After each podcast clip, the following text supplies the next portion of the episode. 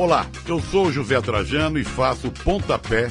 Sabia que aqui na Central 3 você não é um mero ouvinte? Nos ajudando a partir de 14 reais através do Apoia-se. Você se torna membro do Clube Central 3, onde concorre a prêmios exclusivos, além de participar de um grupo de discussão sobre o conteúdo dos nossos podcasts. Acesse apoia.se barra Central 3 e colabore com a mídia livre e independente. Cristo Redentor, braços abertos sobre a Guanabara.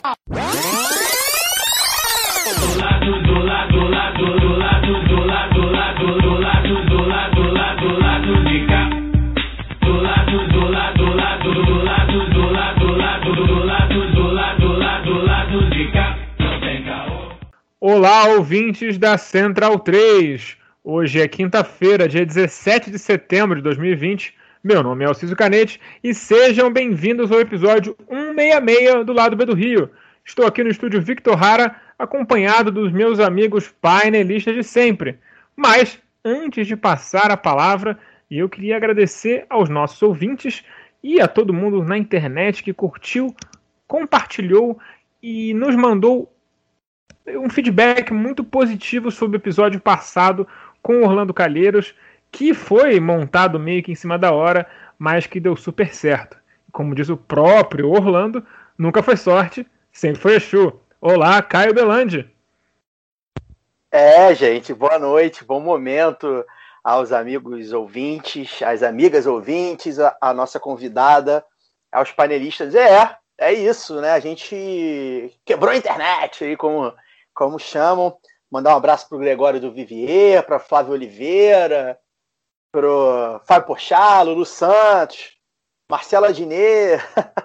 Agora, daqui a pouco a gente está indo o quê? Abraços qualificados, abraços qualificados. A gente está indo jantar no apartamento do Caetano, né? Com a Paula Lavigne. Não vai demorar. É, É o partido Aliás, da sala gente- da Paula Lavigne. é, Ah, e se esse jantar aí pode gerar um climão.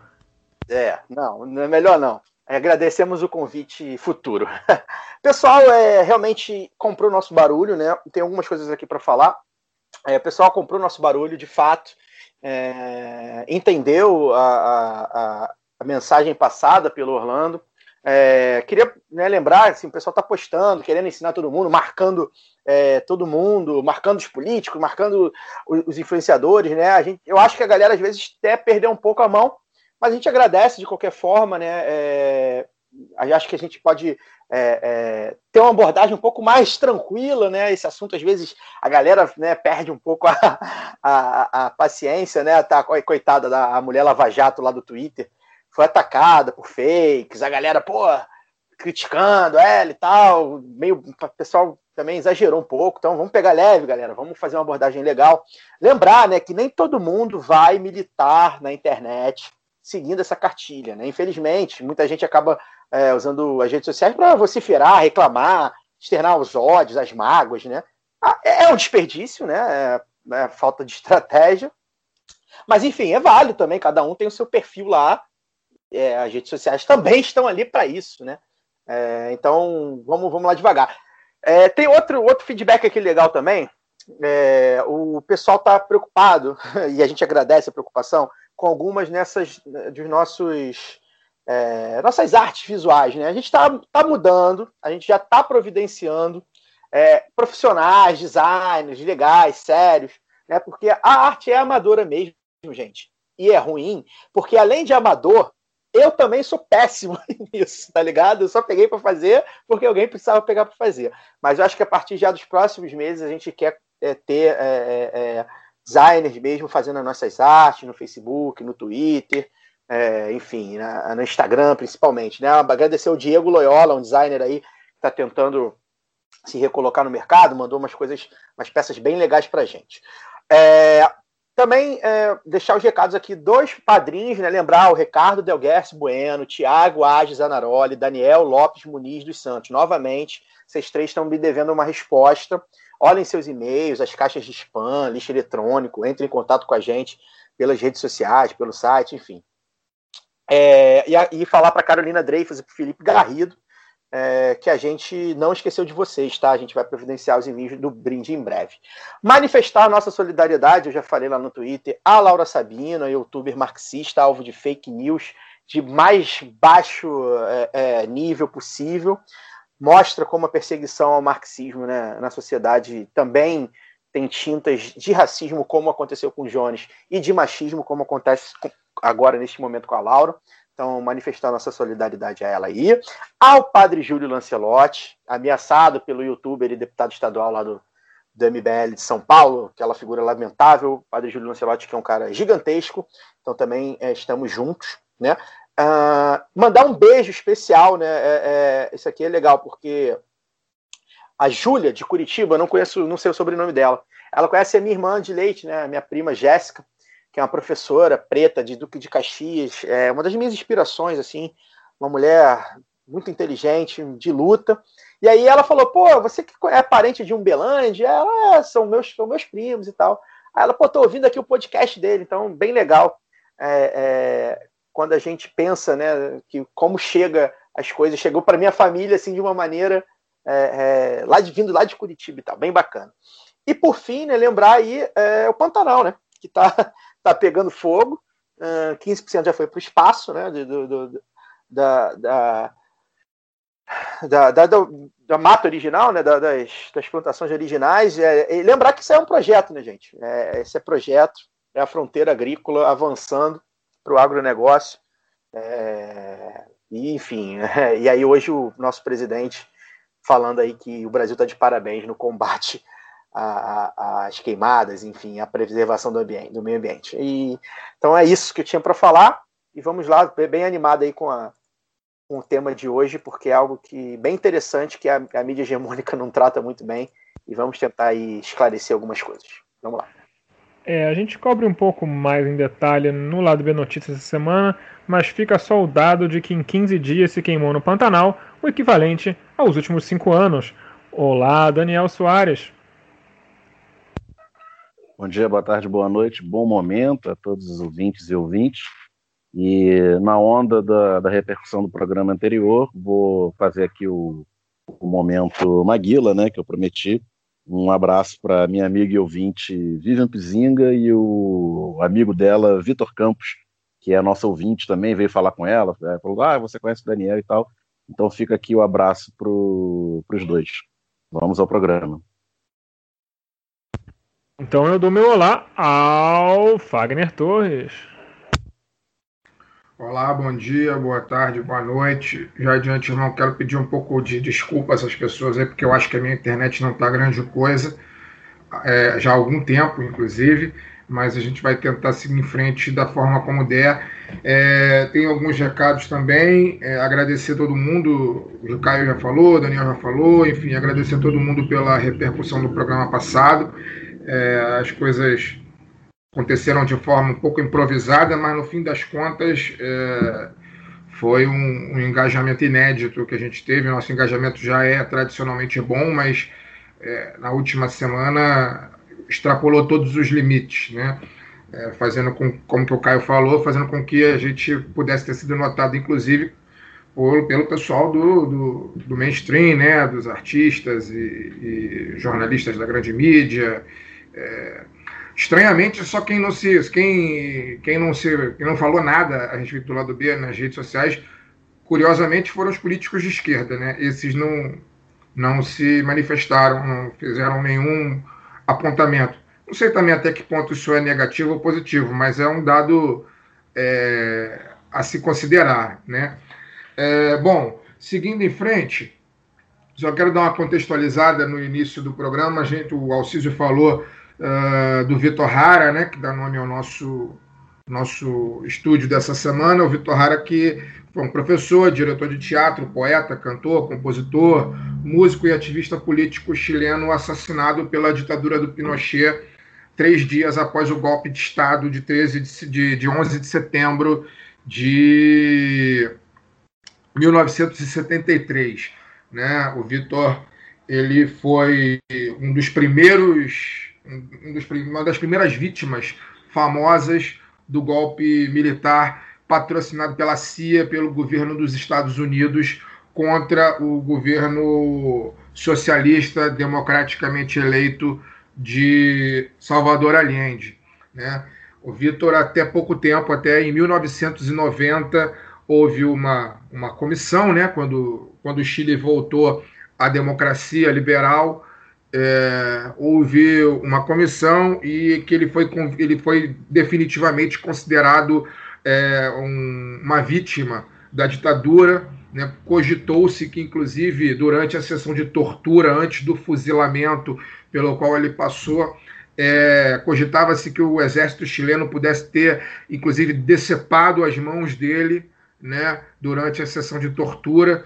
Depois isso foi, isso depois foi comprovado que isso não aconteceu. As mãos dele foram esmagadas pela tortura, mas não foram necessariamente decepadas.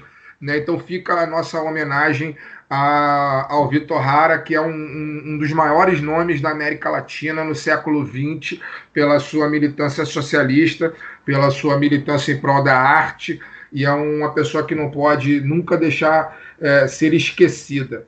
Né? Vitor Hara tá, tem que estar sempre no nosso discurso, nos nossos corações.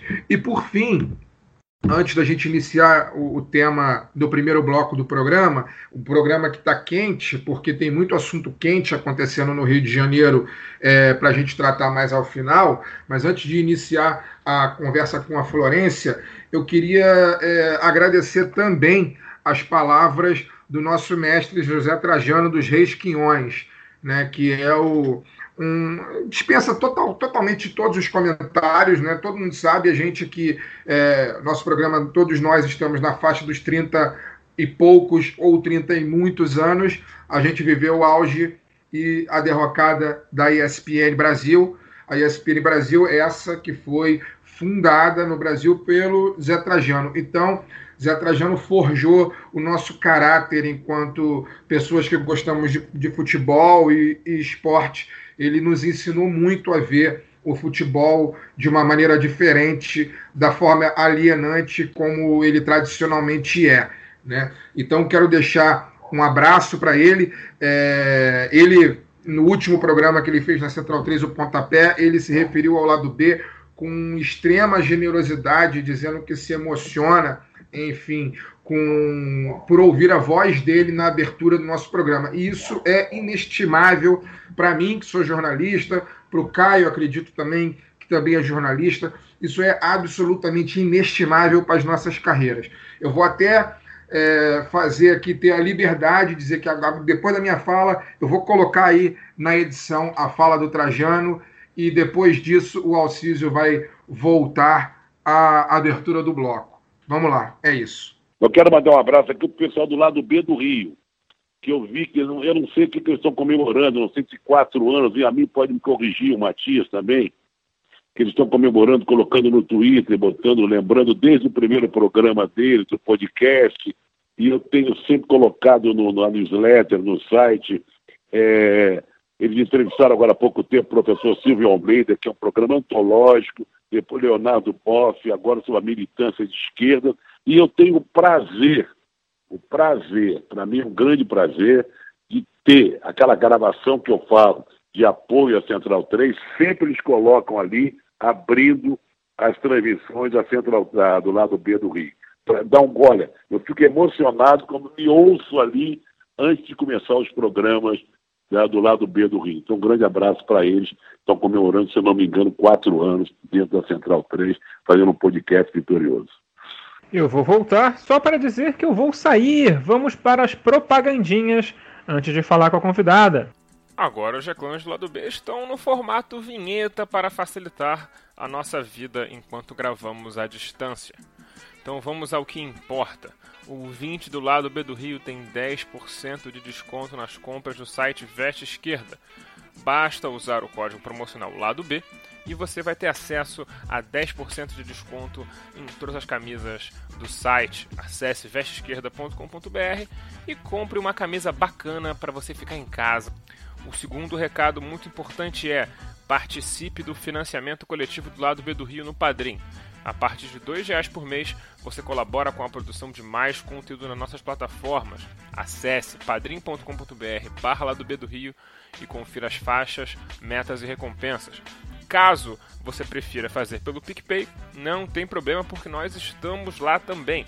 Acesse o seu PicPay e procure por lá do B do Rio e todas essas mesmas faixas de assinatura que estão no Padrim também estão disponíveis por lá. Esse financiamento é muito importante para nós, uma vez que, diferente do YouTube, no mundo do podcast, ter ouvinte, ter download, ter assinaturas do, do feed não nos rende um centavo. E para ter jornalismo de qualidade, nós precisamos de sua ajuda. Agora vamos para o programa, que é isso que importa. Corta para o Císio! Bom, hoje temos o prazer de receber no lado B do Rio a pesquisadora Florência Guarte para falar sobre uma revolução que ela vem estudando há anos, lá na Síria Curda. Olá, Florência! Olá, pessoal! Olá, Alcísio, Caio, Daniel, Fagner. Estou nervosa de participar aqui do Lado B do Rio, um podcast que me acompanha bastante na faxina do final de semana.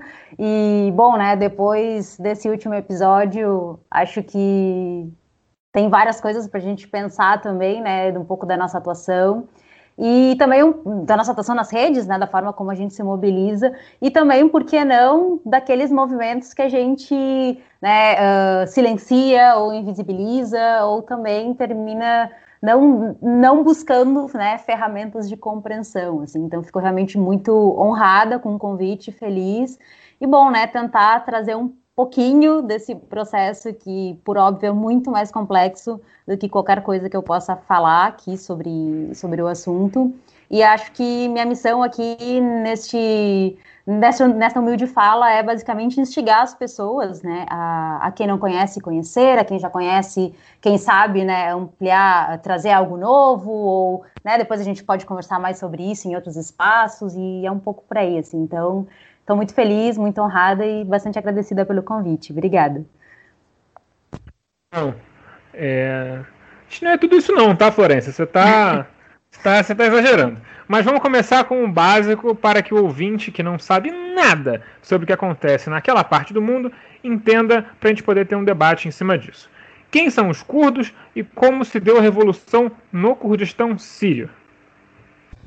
Então, é um processo que eu vou tentar puxar aqui uma linearidade, né? E aí eu vou tentar explicar um pouquinho o porquê dos recortes que eu termino fazendo e as aproximações e, e, e os distanciamentos de alguns outros temas. Mas eu achei muito interessante, assim, acho que casa muito com, com, com, com o objetivo da minha fala, assim, com um pouco do meu trabalho, assim, como pesquisadora e como alguém uh, que tem também um, um interesse ativista nesse trabalho, que é justamente o texto que o Fagner trouxe no episódio passado, no episódio 165 uh, uh, que foi com, com Orlando, que é aquele texto, né, do, do Agualusa, que é sobre a noite dos jardineiros, dos jardineiros. E, e, eu achei, na hora que eu ouvi ele, assim, eu achei muito, muito potente em vários sentidos, e principalmente por trazer realmente o poder, da, o poder de transformação, né, dos gestos simples dessas pessoas comuns.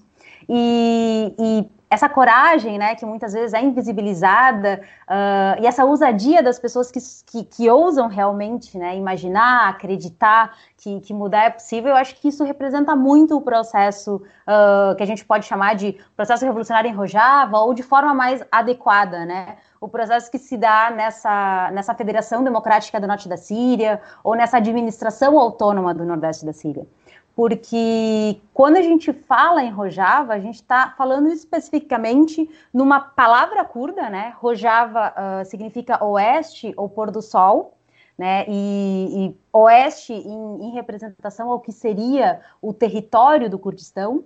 Então, o Kurdistão ele fica é um território que, que foi ocupado por quatro países, né? pela Turquia, pela Síria, pelo Iraque, e o Kurdistão sírio, né, o Kurdistão que ficaria ao oeste desse, desse grande Kurdistão, uh, seria esse território de Rojava.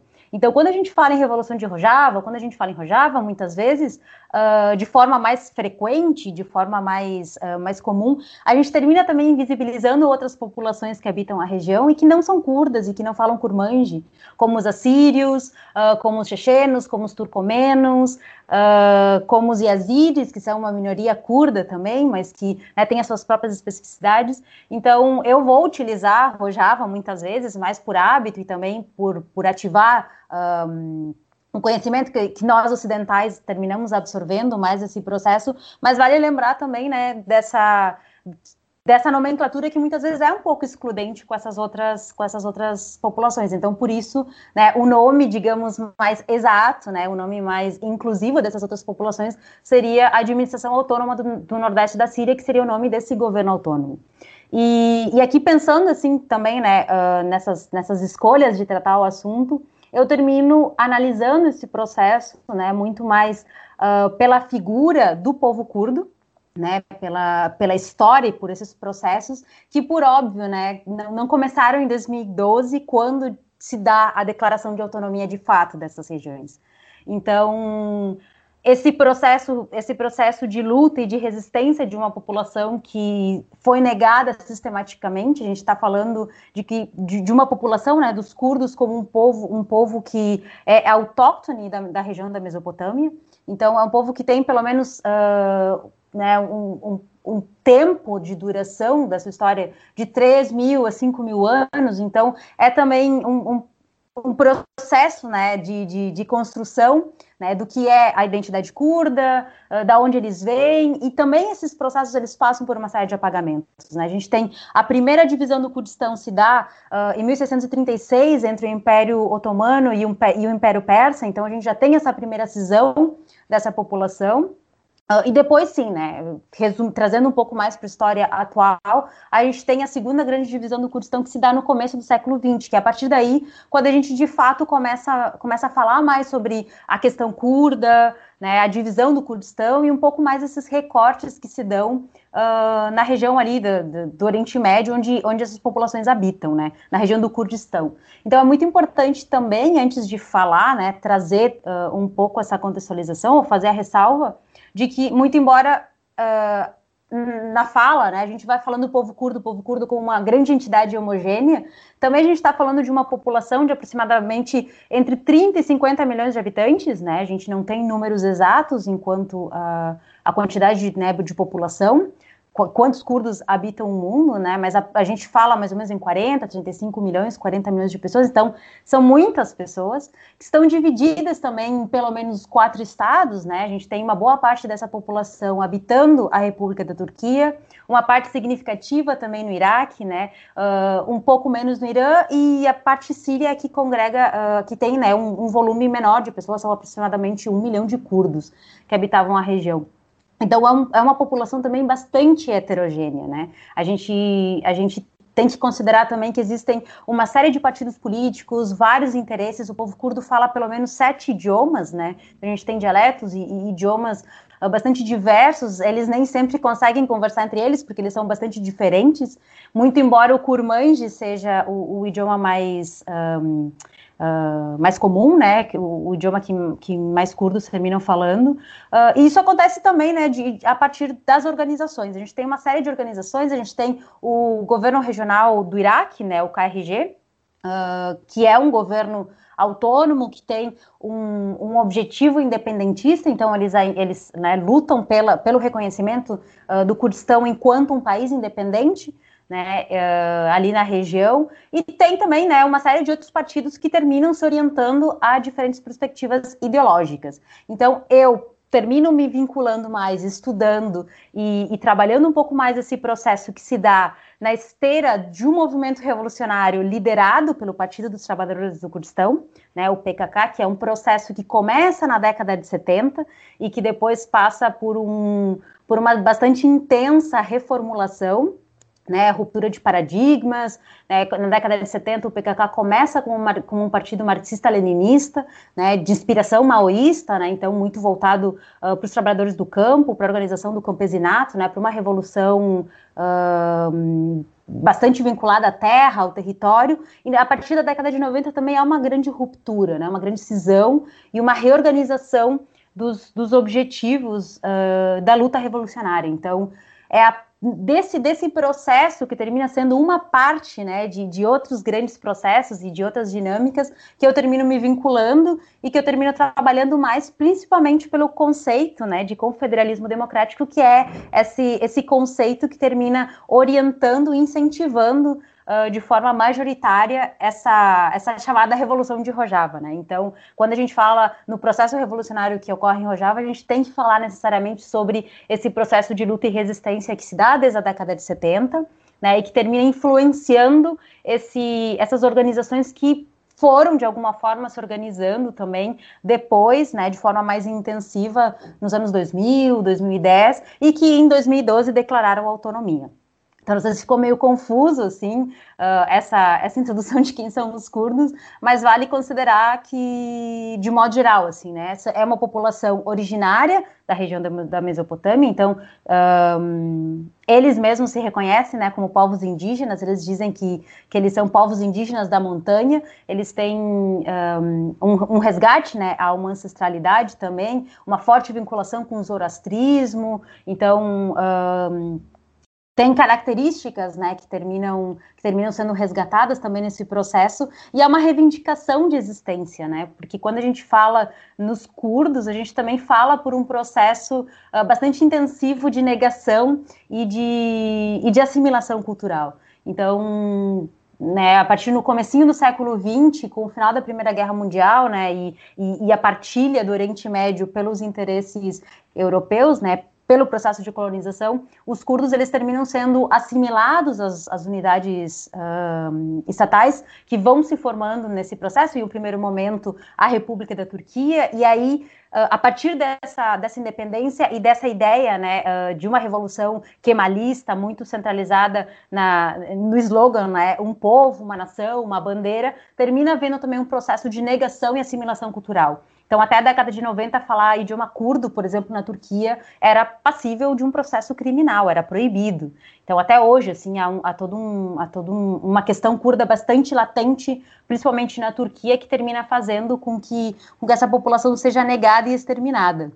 E, enfim, já, já falei bastante, não sei se vocês querem fazer alguma pergunta para focar um pouco melhor, assim, mas uh, acho que uh, em um primeiro momento dá para trazer esses pontos, assim, eu sei que, espero que não fique muito confuso para o ouvinte uh, de me remeter tanto ao passado, mas é, é um processo necessário, assim, de entender que o que a gente vê hoje é, resultado, é, é uma resposta né, a, a, a, vários apagamentos, a várias violências que vêm sendo perpetuadas há décadas, né, e, e que na leitura né, desse, desse movimento é algo estrutural que só pode ser resolvido também com uma resposta estrutural. Né? Então, uma mudança de sistema muito mais do que uma simples readequação das forças dentro, dentro desses estados.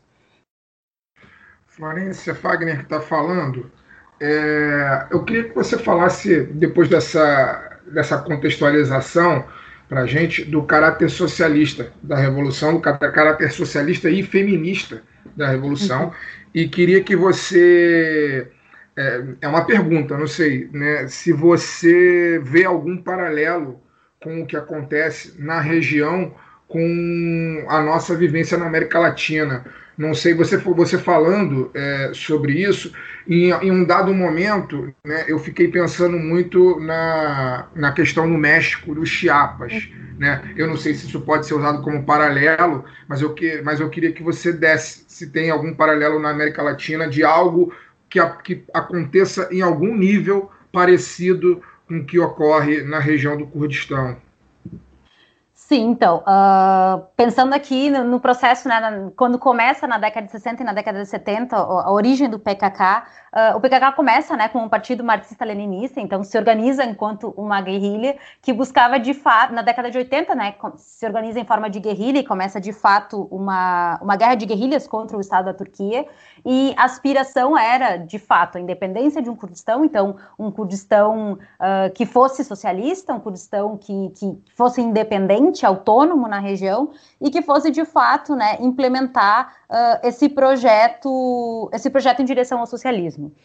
Na década de 90, e aí isso também não é por acaso, né? A gente tem uh, contemporaneamente, né, em 93, 94, a gente tem toda, todo esse processo de mobilização, né? De, de, de, de declaração, de, de, bom, de organização do, do Aí, eu sou uruguaia, daí quando eu vou pensar nessas questões, eu sempre penso em espanhol e eu começo a me, a me, a me confundir. EZLN, E-Z-L-N. Então, começa esse processo né, de, de, de organização e de declaração de autonomia desses povos. Isso acontece, isso acontece aqui na América Latina e isso também termina repercutindo no Kurdistão através uh, da, de um, de um, contato que vai se tendo entre as lideranças do PKK com uh, esses movimentos aqui.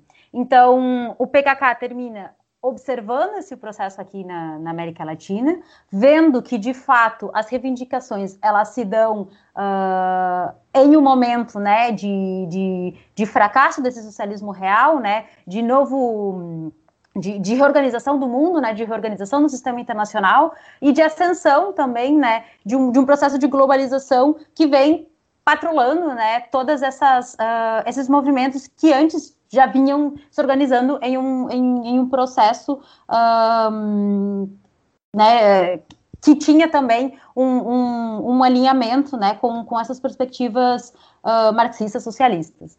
E, e a, a, Revolução Zapatista termina sendo um, um elemento de grande inspiração para o PKK, para começar a realmente questionar algumas bases. Então, já na em 93, por exemplo, a gente tem a primeira formação de um, de um exército de mulheres, né, a primeira a primeira guerrilha, digamos, o primeiro batalhão de mulheres, que termina se organizando e declarando a sua autonomia dentro do processo de guerrilha que, do PKK, né? Uh, de forma autônoma, porém não independente. Já em 95, a gente já tem as primeiras mobilizações das mulheres, mas isso também não se dá de forma, de forma do nada, assim, né? Isso vem em um processo já desde a década de 80, em que as mulheres, uh, as mulheres curdas são presas massivamente né, na, na, na, na, Turquia em função da guerra, em função um, de um golpe de Estado que se dá em 81. Então, essas mulheres elas passam a ser perseguidas massivamente pelo exército e na prisão elas passam a se organizar de forma mais estrutural, assim, elas passam a realmente a pensar em como criar organizações de mulheres para debater um pouco, para debater né, as questões do sexismo e do patriarcalismo entre os companheiros. Uh, não é não é por acaso, né, que a gente tem que a gente tem liderando esse esse processo de organização das mulheres a figura da Sakine Jansis. A Sakine ela foi uh, houveram na fundação do PKK em 78 participaram duas mulheres. Uh, na época a, a, a, esposa do Abdullah Öcalan, que é o líder do movimento, né, que é que foi o presidente também do partido por muito tempo e que até hoje é uma figura um, bastante controversa e bastante significativa, da qual depois eu vou ter que falar, uh, porque tem também, né, é a produção dele que termina uh, organizando todo, todo esse debate teórico. Um, e a gente tem a, a Sakine que foi a única mulher militante, né, ativamente engajada desde sempre em incluir mais mulheres dentro, dentro do partido. Só que desde até no, no diário dela, né, as, a, as memórias dela foram publicadas, né, estão sendo publicadas em vários livros, e nas memórias dela ela conta, né, que em um primeiro momento, quando ela se apresentava como revolucionária e quando ela questionava os companheiros sobre a falta de outras mulheres né, nessa, nessa luta e, e, e, nesse trabalho revolucionário, os companheiros riam dela e diziam que aquele não era um espaço de mulheres. E que as mulheres iam ter um espaço sim na revolução, mas não dentro daquela vanguarda, não dentro do partido e que o lugar delas era né, um, um lugar de, de, de, de tarefas de cuidado, de tarefas administrativas e que, enfim, e se, né, se, se tem todo esse debate interno sobre qual é o lugar das mulheres, qual é a participação das mulheres, uh, a gente está falando também de um contexto uh, de Oriente Médio, e aí a gente tem também certas limitações né, de, de não implementar um olhar orientalista para esse processo, né, tentar também não cair em estereótipos, né, muitas vezes trazidos à tona por um feminismo liberal, né, de que as mulheres árabes, as mulheres uh, do mundo muçulmano, as mulheres um, né, que se localizam no Oriente Médio, são mulheres que precisam ser salvas, são mulheres que sofrem muito com o patriarcalismo. Isso não é, não é completamente verdadeiro, mas também a gente não pode deixar de esquecer que o contexto no qual essas mulheres, uh, essas mulheres estavam lutando, também não é um contexto muito favorável, né? A gente está falando de sociedades que ainda têm uh, umas estruturas que eles denominam como estruturas tribais, e aí há todo um debate né, sobre o uso da palavra tribal ou não, mas a gente está falando de uma sociedade que ainda tem resquícios uh, de estruturas clânicas, né, de estruturas extremamente patriarcalistas, que terminam colocando a mulher em um lugar um, de submissão ao seu, ao seu pai, né, enquanto ela é solteira, ao seu marido, e, e para essas mulheres também é, conseguirem sair desse,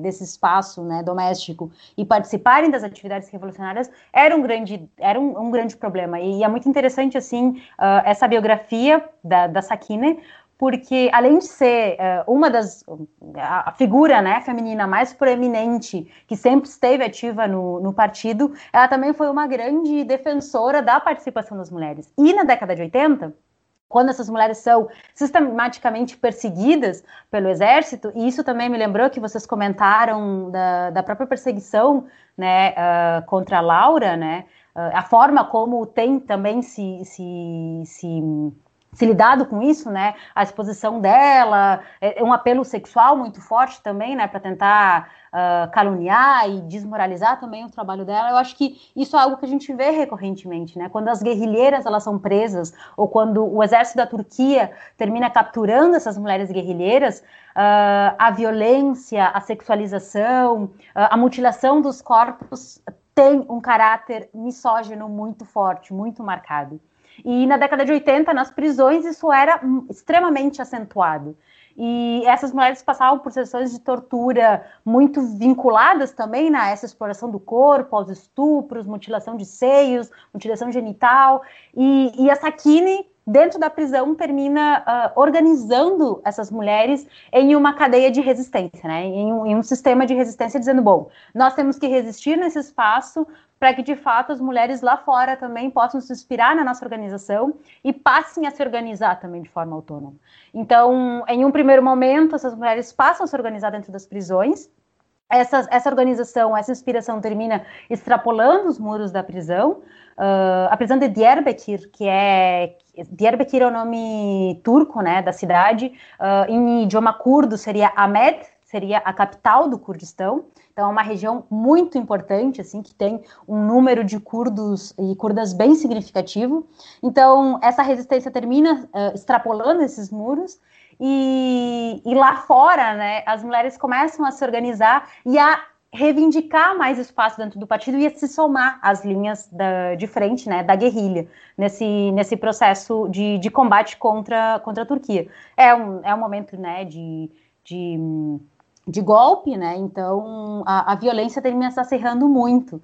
Já na década de 90, quando há uma certa abertura, essas, uh, esses prisioneiros políticos são libertados, já há um movimento, né? já há uma efervescência de mulheres participando. Isso leva aqui na década de 90, pelo menos um terço do, da guerrilha seja composta por mulheres. E aí, claro, a gente tem um número bem significativo de mulheres participando, e isso termina gerando uma série de tensões com os homens. Então, quais eram os lugares que as mulheres ocupavam dentro da guerrilha? De organização, né, dos acampamentos, uh, secretariado, né, organizar as roupas, fazer, fazer alimentação. Então, poucas delas tinham, de fato, acesso a cargos de liderança. Então, algumas figuras, né, uh, terminam ganhando proeminência. Uma delas também é a figura da Beritan.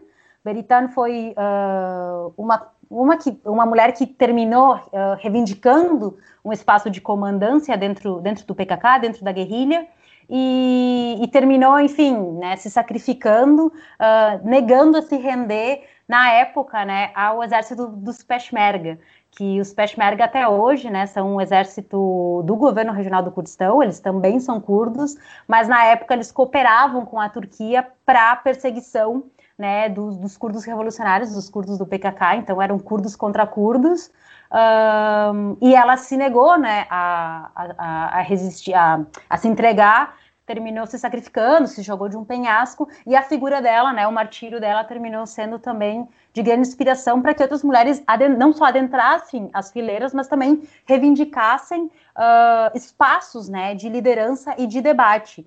Nesse processo de debate sobre qual é o lugar da mulher na revolução, qual é o lugar da mulher uh, dentro, dentro desse processo nesse cenário e futuramente, né, dentro desse Kurdistão, naquele momento, né, aspira, uh, com a aspiração de ser um Kurdistão independente, uh, começam a ser delineados os primeiros debates sobre essa luta antipatriarcal que hoje termina sendo o, o grande né, foco orientador dessa nova sociedade que está sendo construída.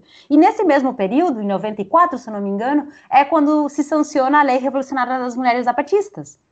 Então, ainda que não haja né, nenhum documento explicitando diretamente, ah, li, a gente leu a, a a lei revolucionária de, das mulheres, né? Uh, a figura da comandanta Ramona também é uma figura muito conhecida entre as mulheres da guerrilha e, e é uma figura muito falada, assim, né? De, de, de grande inspiração. As curdas falam muito também uh, na figura do Che Guevara, né? Em como uh, essas, essas é, essas figuras, né, esses exemplos, também terminaram alimentando e ecoando muito os processos revolucionários uh, no Kurdistão. E, e, há uma, e há uma vinculação bastante, ainda que não, não mais para os textos mais atuais, há uma vinculação mais explícita, assim, sobre a experiência zapatista, uh, e há um diálogo também, né, é, todo ano, quando, quando tem quando tem reuniões, né, uh, em Chiapas e, e quando acontecem, acontecem eventos, vêm delegações curdas, vão delegações de Chiapas para o Kurdistão, então há um diálogo bastante intenso, assim, a gente tem, a gente tem hoje em dia muito mais pontes sendo construídas entre os movimentos uh, latino-americanos, né, movimentos de mulheres da Abiyala como um todo, com, com o movimento curdo. Mas naquele momento, eu acredito que boa parte dessa virada que se dá, dessa ruptura com, com o socialismo real e essa perspectiva de, de almejar um Kurdistão autônomo e não mais independente, uh, vem muito desse processo. E, e, depois, né, um pouco, um pouco mais para o final, final da década de 90, há um, uma aproximação bastante evidente, assim, né, explícita com a figura do, do, do Murray Bookchin, que é esse anarquista norte-americano, ou, enfim, não, que, que, que terminou inspirando, né, através da sua ideia de municipalismo libertário, da sua ideia também de, de ecologia social, as transformações que derivaram depois nessa síntese, né, que a gente chama de confederalismo democrático e nação democrática e outros conceitos que, que terminam sendo inspiradores dessa administração autônoma. Então, tem vários pontos assim de conexão. Acho que a, o próprio entendimento né, do, dos curdos enquanto uh, uma população indígena perseguida também, né? Então, uh, e aí entendendo a questão indígena de uma forma, né, a, tomando o conceito alargado, assim, uh, de populações que são sistematicamente negadas, né, é, excluídas e, e, que não são consideradas cidadãos desse Estado, né? Então, reivindicar um Estado para quê? que tipo de Estado? E aí começa esse debate sobre, bom, o que, que é o Estado? E, e será que via, será que o Estado, né, pensando em um Estado independente, seria possível implementar esse projeto, né, de, de, de democratização e de, de, fomento, né, de uma sociedade comunal, de uma sociedade democrática? E nesse nessa década começam a emergir esses debates que levam depois, né, a, a, essas, a essas propostas que são implementadas hoje em Rojava com outras especificidades da região. Assim. Florência, é, antes de fazer a pergunta, é, antes eu queria comentar que assim é muito esse programa acho que é um programa muito especial para gente e aí eu falo por mim porque é, a gente quando botou na pauta eu fui pesquisar, né? conheço muito pouco sobre o assunto e é um programa para a gente, num momento como esse, se inspirar um pouco, né? Dar um, dar um quentinho no coração, né? É, sem romantização, sem idealização, né? A gente acaba é, olhando, vendo como é possível, né? A gente trabalhar é, a, a, uma nova sociedade, né? Um novo tipo de sociedade. E aí eu estou ouvindo aqui você falar, achei, achei legal comentar isso, porque a gente aqui às vezes é fatalista, né?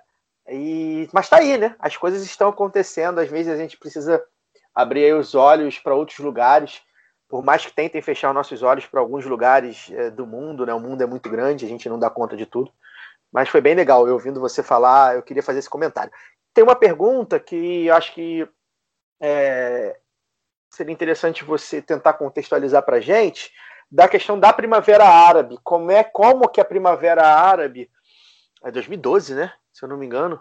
É, como ela, ela é, que, o que nasce naquele contexto, como, como estavam é, é, a, a, o movimento dos curdos naquele momento, e quais foram as consequências da Primavera Árabe para, para a luta deles, enfim, queria que você colocasse a Primavera Árabe aí, que, que foi muito falado né, na mídia hegemônica, a gente acompanhou aí, é, enviesado, evidentemente, mas a gente acompanhou aí, foi algo bem falado, a gente sabe que existiu, né, as pessoas sabem que existiu.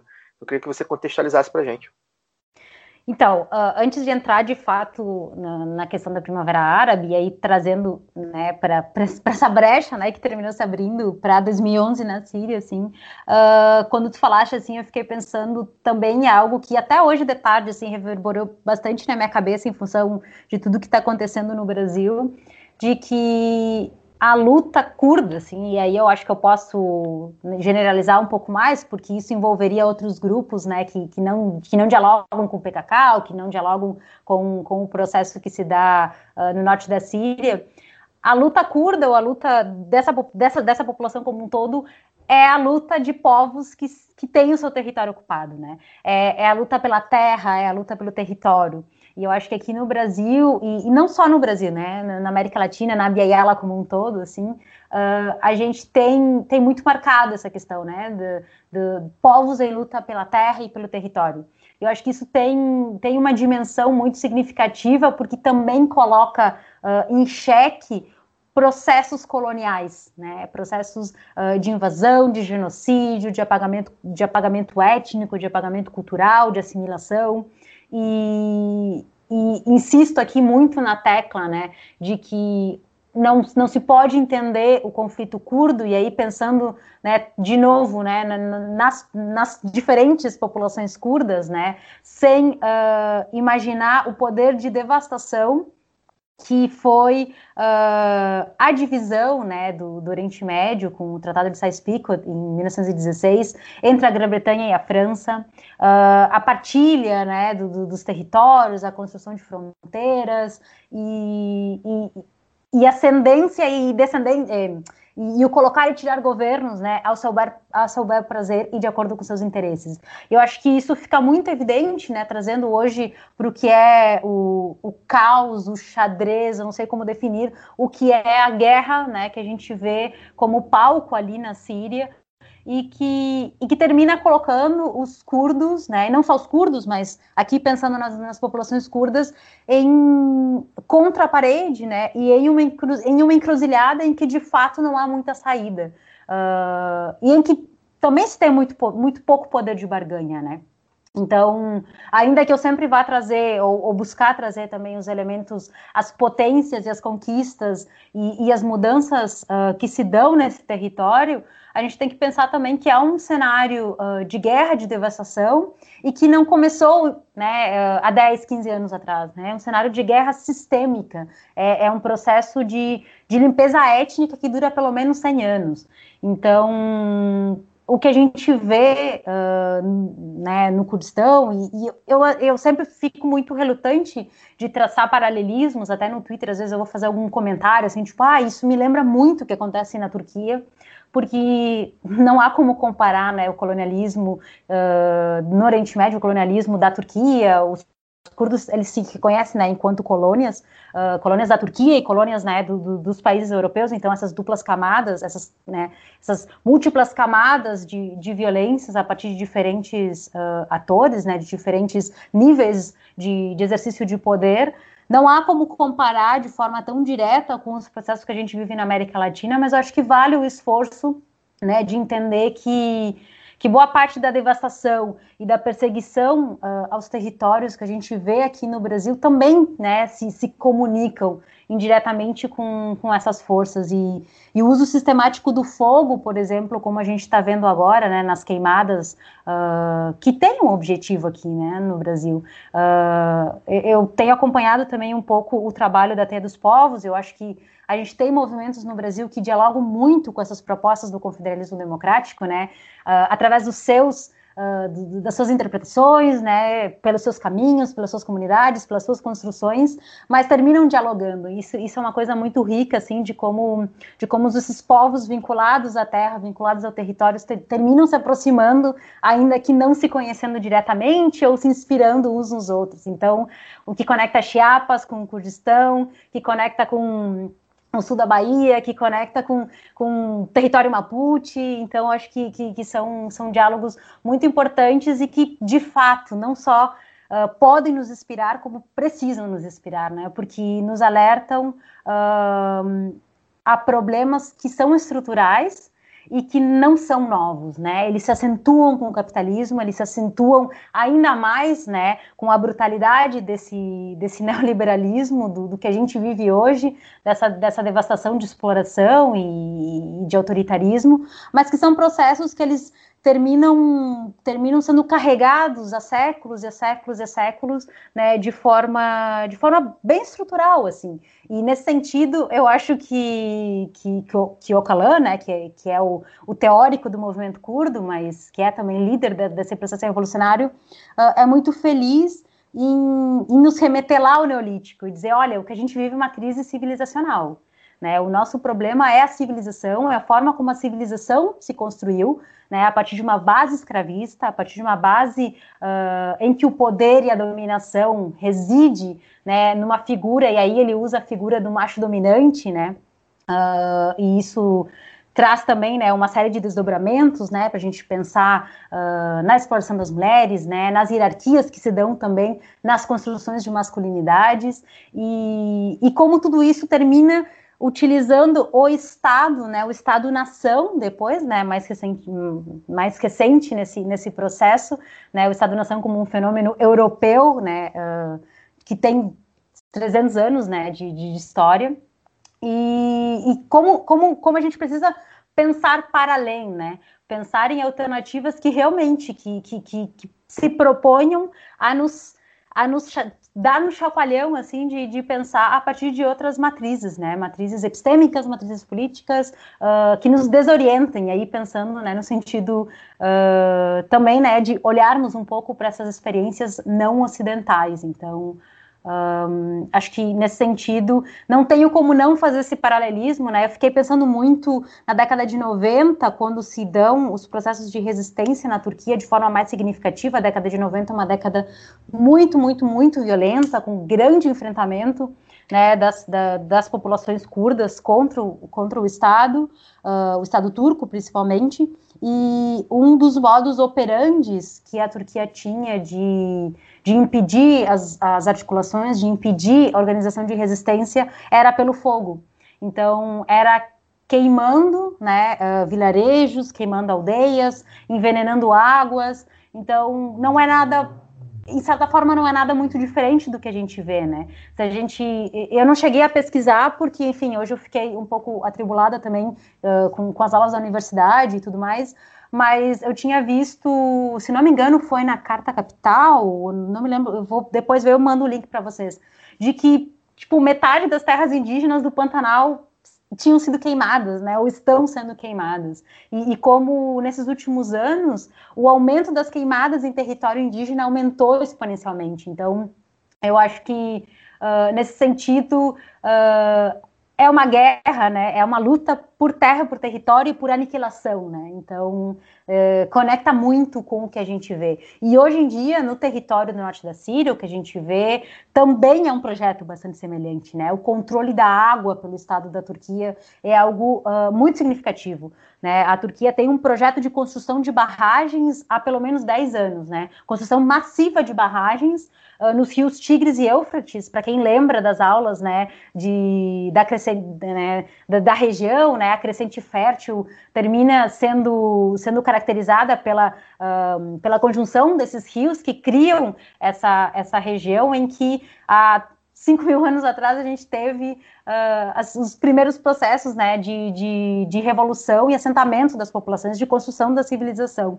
Então, não é por acaso que hoje esses, esses países utilizam, especialmente o governo da Turquia, que é um governo que tem várias aproximações, né, com Erdogan e Bolsonaro, em vários sentidos se assemelham em, em algumas, em algumas coisas bem importantes, uh, terminam utilizando né, desses elementos para justamente. Uh, encurralar essas populações, né, vulnerabilizar ainda mais uh, a sua capacidade de poder se organizar e, e tentar de alguma forma desidratar esse, esses movimentos, né? E, e, enfim, né? No limite levar um processo de limpeza étnica.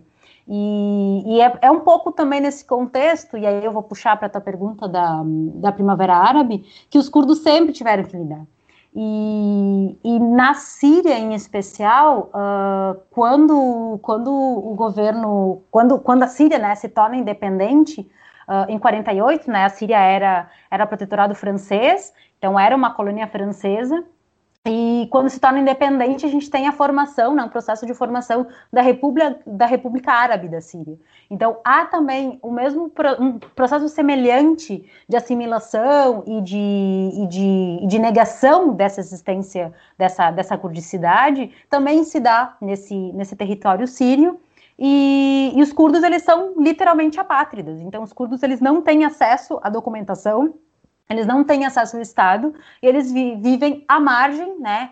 Uh, à margem do Estado, à margem de qualquer tipo uh, de acesso a serviços ou, ou, enfim, né? Também em uma região sistematicamente utilizada para de fato impossibilitar a sua, a sua vida, né?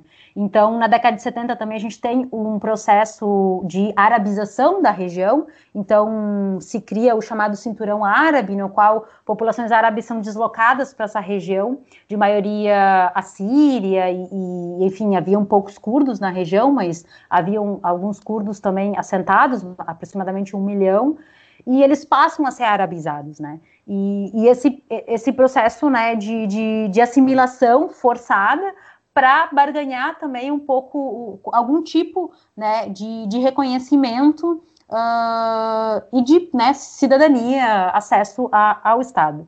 Então, a existência dos curdos né, se dá na, na, região, na região do norte da Síria se dá nesses, nesses termos né, de, de, assimilação e de negação.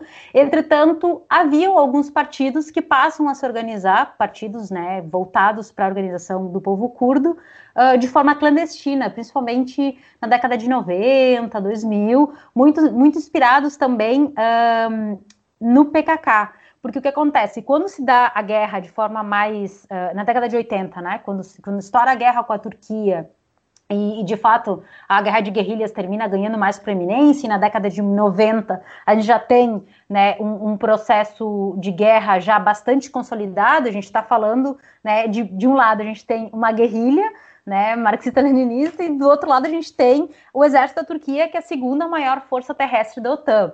Então, a gente tem um, um, poder de fogo bastante desigual, né? E a resistência das guerrilhas se dá muito também no, no uso, no uso, né, no melhor conhecimento do território, numa mobilização social um, muito mais, muito mais forte, muito mais organizada.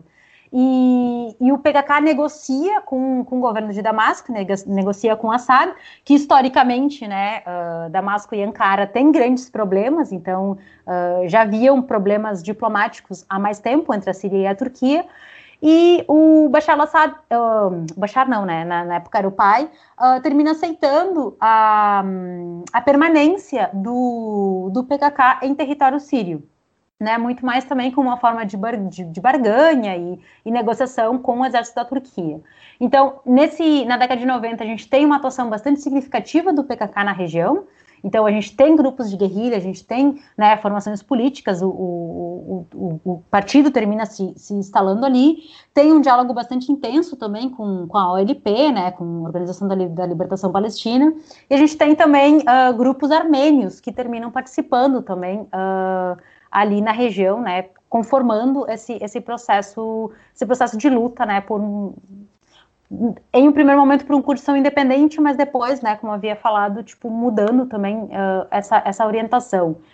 E, e esse, esse caldo, né, que vai se formando na década de 90, termina fazendo, né, termina incentivando uma série de movimentações locais.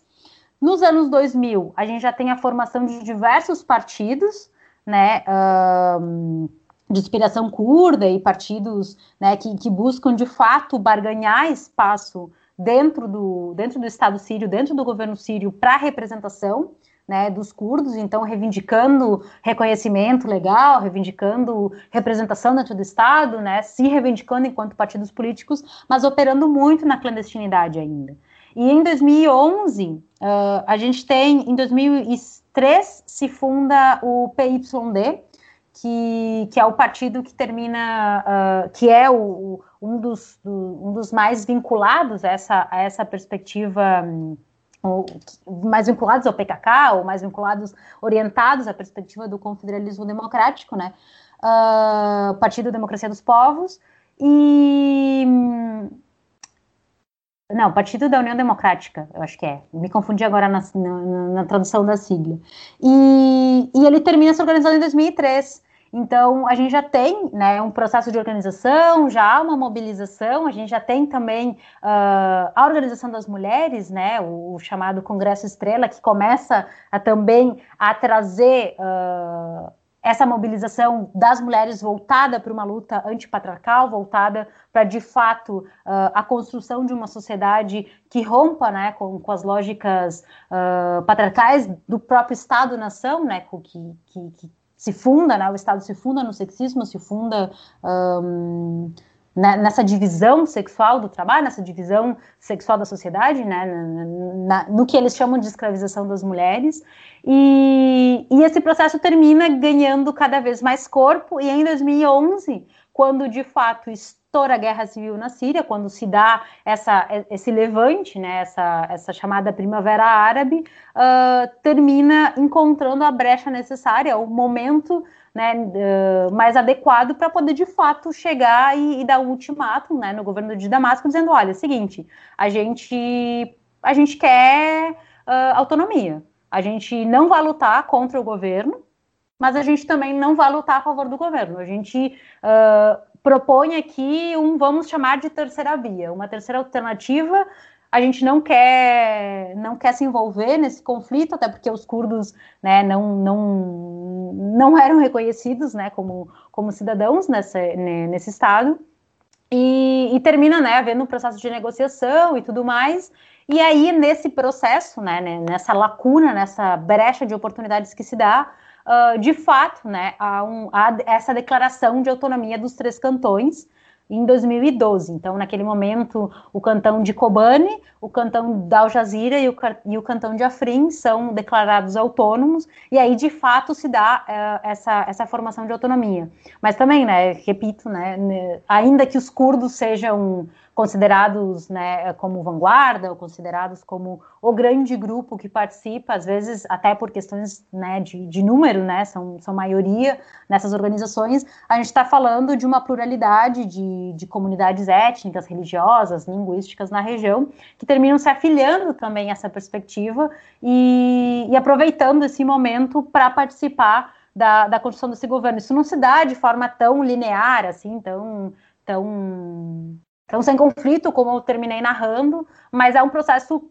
que vai se, que, que termina, né? Um, o resultado é mais ou menos esse. Mas há vários, várias discussões, a gente tem também a participação do governo regional do Kurdistão, né, o KRG, uh, que é do clã Barzani, que é do Iraque, que são os curdos iraquianos, participando ativamente também, né, uh, tentando de alguma forma influenciar esse processo para também se colocar nesse processo e ter mais influência, mas em, em, em linhas gerais a gente pode dizer que, que é um processo que se dá, né, uh, aproveitando essa, essa bagagem, né, esse, esse caldo Uh, que já vinha sendo debatido do confederalismo democrático e da busca por autonomia e da construção uh, de propostas né, de construção social e de alternativas ao Estado, então seria bom. a gente não quer destruir a Síria, a gente só quer que o governo sírio não uh, não tenha mais a soberania sobre esse território. Então, a partir de agora, nós somos um governo autônomo, nós decidimos, né, através da nossa rede de comunas, através da nossa proposta, o que vai ser feito nesse território e como vai ser feito nesse território. Então, em 2012 é mais ou menos esse o cenário que se dá. E aí, a partir de então, se dá a formação né, das unidades de proteção popular, né, as YPG, YPJ, que são as mais conhecidas, entre outros grupos que vão também se vinculando a essa perspectiva e que vão uh, se organizando. Às vezes ficou meio confuso, qualquer coisa eu posso voltar em algum ponto, assim. Larissa, Daniel falando aqui. Eu sou é, economista residente do lado B. Então, meu pacote de, de perguntas tem a Mais ver com a organização econômica. Né, do... Exatamente. Meu, meu pacote de perguntas tem a ver com a organização econômica da, da região autônoma. Né? É, então, a primeira pergunta é se eles lá no, no Rojava, na região autônoma do Nordeste da Síria, é, eles têm a, a, produção daquilo do básico necessário para a reprodução da vida, né? basicamente alimentos, energia, é, e combustível. É, e, na, naturalmente, é, armamento é uma questão muito importante para manter a, a, o controle da região, né, cercada de estados que desejam a destruição daquela organização, apoiadas por um imperialismo que também deseja a destruição. E suponho que não haja é, fábrica de armas, pelo menos de, de armamento moderno, é, na região. Então, como é que é feito o, o acesso a armamento e a outras necessidades que eles não produzem dentro do, do país, né, dentro do, da região, se há algum tipo de comércio com, com o exterior, com, com os vizinhos, e se há, o que, que eles vendem, e a alternativa a, ao comércio para conseguir recursos seria é, o apoio internacional de uma potência, né? mas o que é, é bem difícil no mundo pós-soviético. Então, bastante coisas e e eu acho que também aí nesse sentido passa pelo que se deseja, né? Pelo, pelo, pelo projeto, digamos, e o que, que, de fato se pode fazer.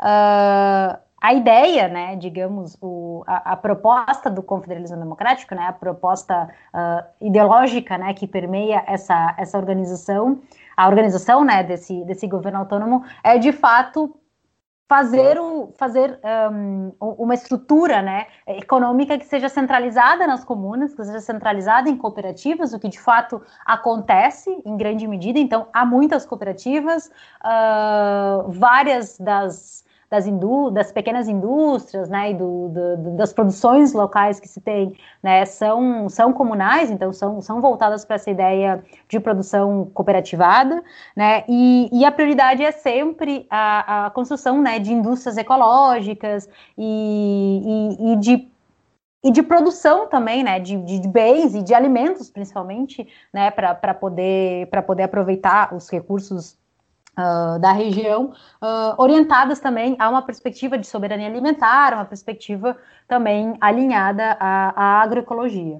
Só que na prática a gente está falando de uma região que sofre um embargo. Então, a região é embargada pelo menos desde 2012, quando se declara essa, essa autonomia, e é um embargo bastante severo uh, que chega ao ponto de não, de, de, não permitir a passagem de alimentos, de medicamentos, e tem vários relatos, né, principalmente de internacionalistas, eu não lembro agora o nome do podcast, que tinha um internacionalista falando de quando ele tomou um tiro e só tinha ibuprofeno e era o que tinha, sabe? E aí teve que passar por uma cirurgia e tudo mais, e lidar com aquela ferida de bala com algumas cartelas de buprofeno, assim, e nada mais.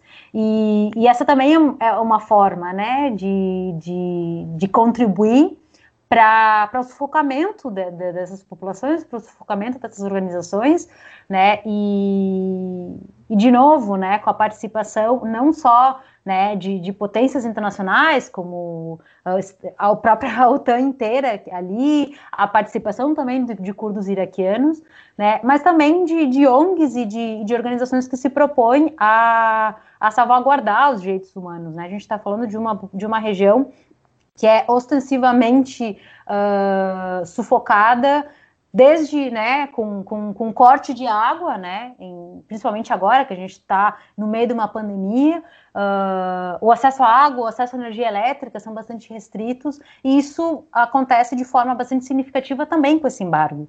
Então, poucos produtos entram, mas se a gente for ver, tem vários, tem vários vídeos também da região, tem, tem várias pessoas uh, que moram na região e que vão para a região com certa frequência, né, curdos que moram na Europa, que terminam trazendo também um pouco de como a vida vai se vai se adequando a essa falta, né? Então a gente tem pequenos comércios, a gente tem uh, né, pequenas um, pequenas cooperativas de produção de roupas, de alimentos. Então, de certa forma, há uma rede né, de comércios. Uh, tem algumas, algumas propostas né, de, de como, como lidar né, com o dinheiro, como lidar com a propriedade nessa região né? Porque em um princípio a gente pensaria, bom, não tem mais propriedade privada, não tem mais dinheiro, como, né? Quais são, como vamos lidar com isso, né? Como vamos lidar com a questão uh, da moeda, como vamos lidar com a questão das dívidas e, e são grandes, são experimentos que vão se dando e que, e que essas decisões passam muito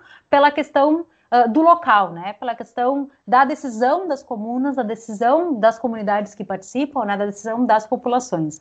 Então, Uh, tem também, e aí é um tema também um pouco controverso, assim, acho que vale trazer, mas eu também não, não tenho muitos detalhes, porque uh, também tem toda uma antipropaganda e tem muita propaganda, também a gente não sabe muito bem, mas tem a questão do petróleo também, né? A gente está falando de uma região com, com grandes fontes de petróleo e, e de fato, por vários, vários momentos, assim, Uh, essas, um, essas regiões ficaram né, sob, sob controle um, do, do autogoverno, então tem uma pequena exceção de petróleo, tem um pouco de, de, de trabalho, de, de, uso né, dessa, dessa produção mais voltada para uso local do que de fato para exportação, até porque né, a gente tem essas limitações uh, do embargo, as limitações da guerra também que, que impedem muita coisa, mas o, não, não, não diria que há um comércio, não diria que há de fato um grande desenvolvimento assim nesse sentido, é mais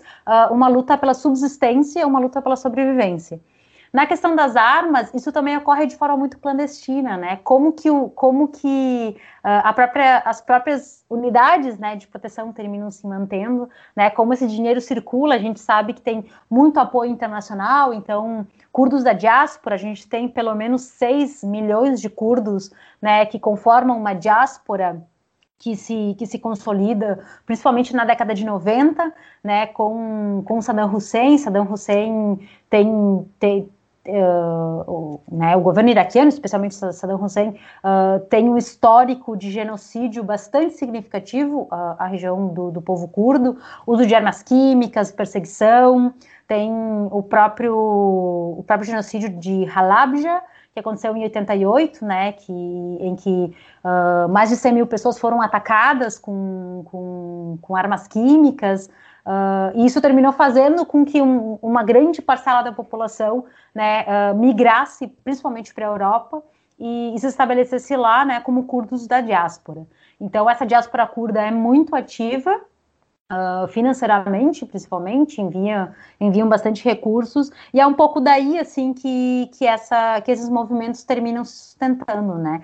Uh, as armas, se a gente for ver, eu não entendo muito de armas, né? O pessoal de, pessoal de RI, da segurança, de segurança internacional, né, se interessa muito mais por esses pontos, assim, mas a gente vai ver boa parte dos armamentos que os guerrilheiros usam são, são armas, né, que, que ainda são do tempo da Guerra Fria, assim, bastante antigas, muita de, muitas delas, né, uh, recalchutadas, algumas foram foram, foram reutilizadas né, das próprias zonas liberadas pelo Estado Islâmico, né, que, que aí também né, há, um, há, um, há uma grande discrepância do poder de fogo, né, uh, uh, o poder financeiro, né, o poder de, de, de, compra de armamentos desses, desses grupos que, que contavam, né, que contam, alguns deles até hoje, com, com apoio de, de grandes potências, uh, em comparação com essas milícias, né, e com, com, essas, com essas organizações populares, assim, então, boa parte de, desses armamentos vem desse, de,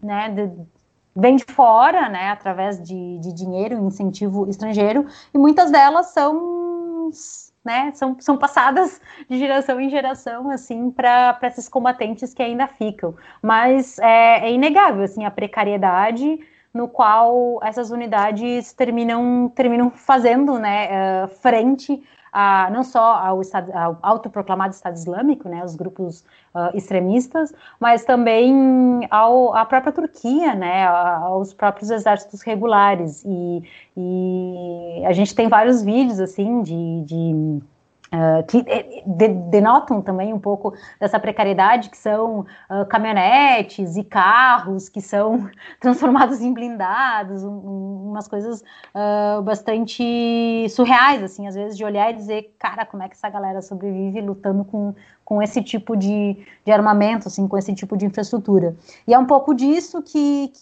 a gente consegue perceber da vida, né? É, é uma, é uma luta pela, pela sobrevivência, assim, pela resistência, porque de fato é isso, né? Resistir não é somente pegar em armas e lutar contra os exércitos, né? É de fato conseguir se manter vivo apesar de todas as tentativas e de todas as forças que impedem a existência dessas pessoas. Então eu sempre, sempre que me perguntam, ah, as mulheres curdas né, estão, são, são a vanguarda da resistência. E, e eu sempre lembro, assim, uh, das histórias das, das mães e mulheres curdas que desde a década de 20, né, desde o século passado, uh, resistem Uh, falando o seu idioma, um idioma proibido, ensinando seus filhos e filhas a, a, a, as suas tradições, os seus idiomas, né, as suas celebrações. Então, resistência passa por tudo isso, né? Passa não só por, por pegar em armas, mas também por ousar acreditar, né? Não só na sobrevivência de, um, de uma de uma identidade, de, um, de uma etnicidade negada, mas também uh, construir algo novo, né? Construir alternativas e dizer, bom, autodefesa também é isso. Eu acho que e aí eu já estou puxando para outro para outro lado, assim, mas acho que um pouco um, um pouco dessa romper com essa romantização do processo do processo que ocorre lá é também sair um pouco dessa perspectiva da guerra né, e do enfrentamento militar e pensar na autodefesa como de fato uma organização política, né? Como, como estar organizado politicamente, como ter uma rede né, uh, de comunidades uh, alinhadas a um propósito, como ter de fato um, capacidade de, de se opor politicamente a, a essas estruturas de poder também é autodefesa, né? Então, ousar sobreviver em, em um lugar onde uh, a mera existência já é um, já é um, já é inaceitável. Acho que não só sobreviver, mas como propor alternativas uh, a essas estruturas já é um, já é, já é algo muito mais significativo muitas vezes que ter de fato uma arma na mão e ir para o front, assim. Então é um pouco disso também que quando se fala em autodefesa, né, a perspectiva da autodefesa dessas unidades de proteção também passam por isso, né? o, o o proteger-se ideologicamente, o proteger-se fisicamente, o construir também comunidade, construir, construir possibilidades né, de, de sobrevivência e de construção uh, social e política de, de outros mundos, né, de, de outras organizações. Florência, é, já caminhando nesse, nesse sentido, e aí a gente consegue até falar de outros casos que você não citou, obviamente, porque é, são parecidos, mas nem tanto. Por exemplo, os Panteras Negras também tinham essa filosofia de autodefesa comunitária uhum. e, e, tudo mais. É, a gente talvez talvez não seja exatamente qual é a proposta do MST, mas ele também passa por perpassa muitas questões similares, obviamente o MST optou por, por nunca pegarem armas e tal, eles têm uma filosofia sobre isso muito diferente. Mas é, uma coisa que a gente viu muito na pandemia, especialmente aqui no Rio de Janeiro, obviamente porque a gente mora aqui, é, mas é, acho que a favela de Heliópolis, em São Paulo, também é, fez de uma maneira muito expressiva, foi a auto-organização, a autogestão daquelas pessoas na ausência é, de qualquer interesse do Estado em ajudá-las na questão da pandemia e, e tudo mais.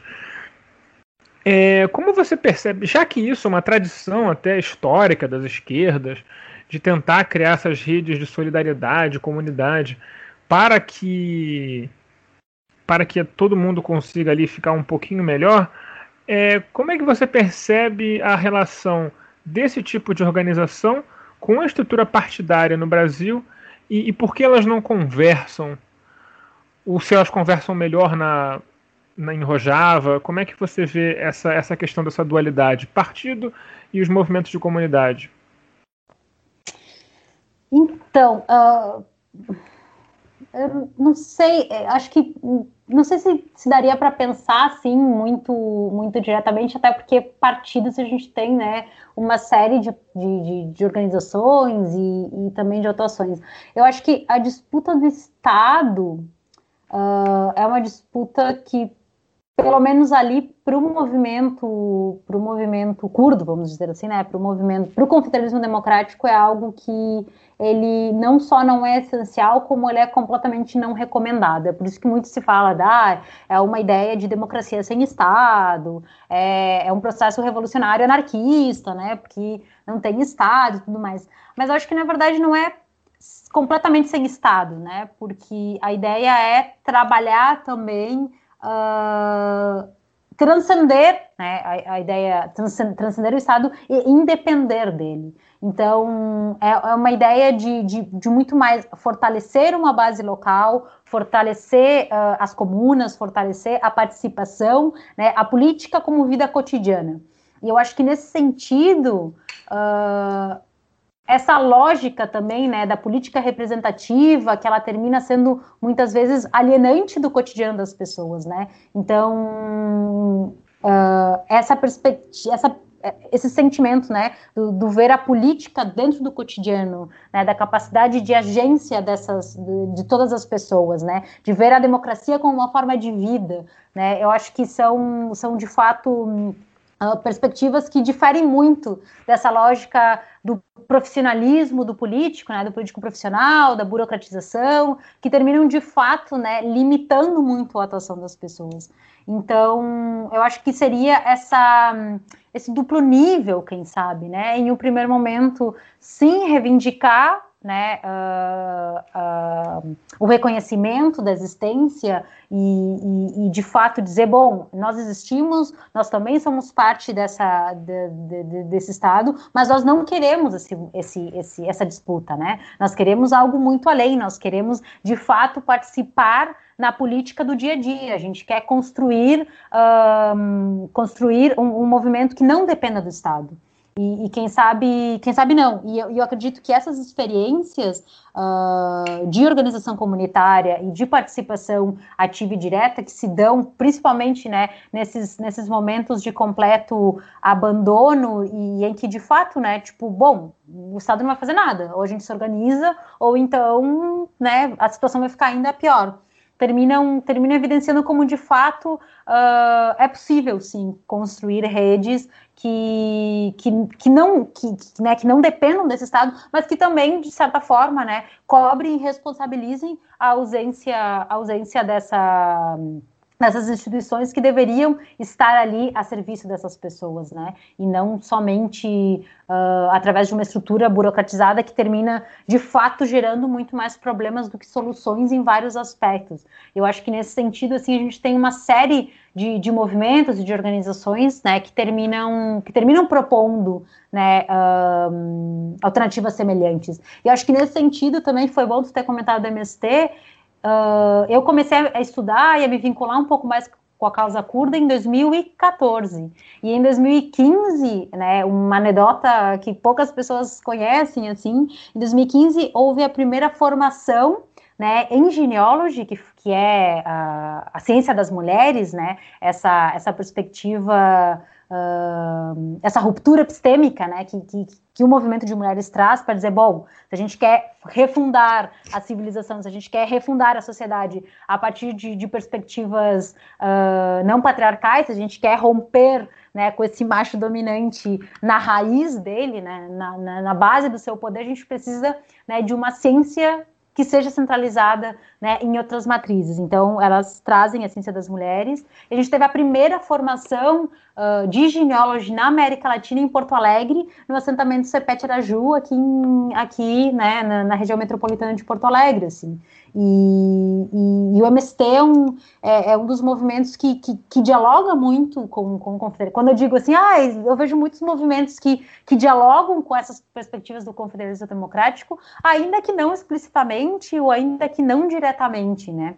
Eu acho que, que o MST é um, é um grande exemplo assim, de um movimento que, que oferece horizontes uh, possíveis que, que se apresentam nessa direção, nessa, nessa direção de de fato um, romper né, com, com estruturas que, que transcendem de fato o, uh, as lógicas uh, da burocracia estatal, mas sem também né, abrir mão né, de, de reivindicar espaços dentro dessa grande estrutura, né? ainda que não, não de forma direta, mas, mas também reivindicando reivindicando uma resposta, né? principalmente quando esses estados são, são os grandes uh, os grandes responsáveis né? pela violência e, e, e pela opressão que essas populações sofrem. Florência, é, a gente até abriu para os nossos padrinhos, é, apoiadores, madrinhos, é, fazerem perguntas lá e aí, no nosso grupo, né, no nosso conselho editorial, a gente lá discute o programa e tal. E o Rodrigo mandou uma pergunta que é uma pergunta que eu acho que ela é necessária de ser feita assim de uma maneira direta mesmo, né? que é como é que está no, neste momento né, uh, o, o, movimento é, com o governo sírio, né, é, e, e, o rescaldo da guerra inteira e quais são as perspectivas, né, é, com, o contexto da retirada dos Estados Unidos, ascensão do Erdogan, derrota do IS, vitória do Putin é, na Rússia, do Assad e tal. Como é que como é que está esse retrato hoje? Como é que a gente olha hoje em, dois, em setembro de 2020 e quais são as perspectivas de futuro que você, você poderia analisar para a gente? Bom, uh, gosto bastante de ter ideia do conselho. Acho que um pouco por aí também a gente podia ter, ter, ter colocado algum texto, alguma coisa antes, para também para o pessoal participar um pouco mais. Uh, e a situação é bastante tensa, assim, tem, tem várias, várias pessoas, eu não sou uma pessoa muito otimista, mas tem pessoas menos otimistas do que eu, que, que já declaram como, como o grande fracasso da revolução, que não há nada a ser feito, que, né, que acabou para o confederalismo democrático, acabou para os curdos, acabou, eu, eu não acho que seja assim.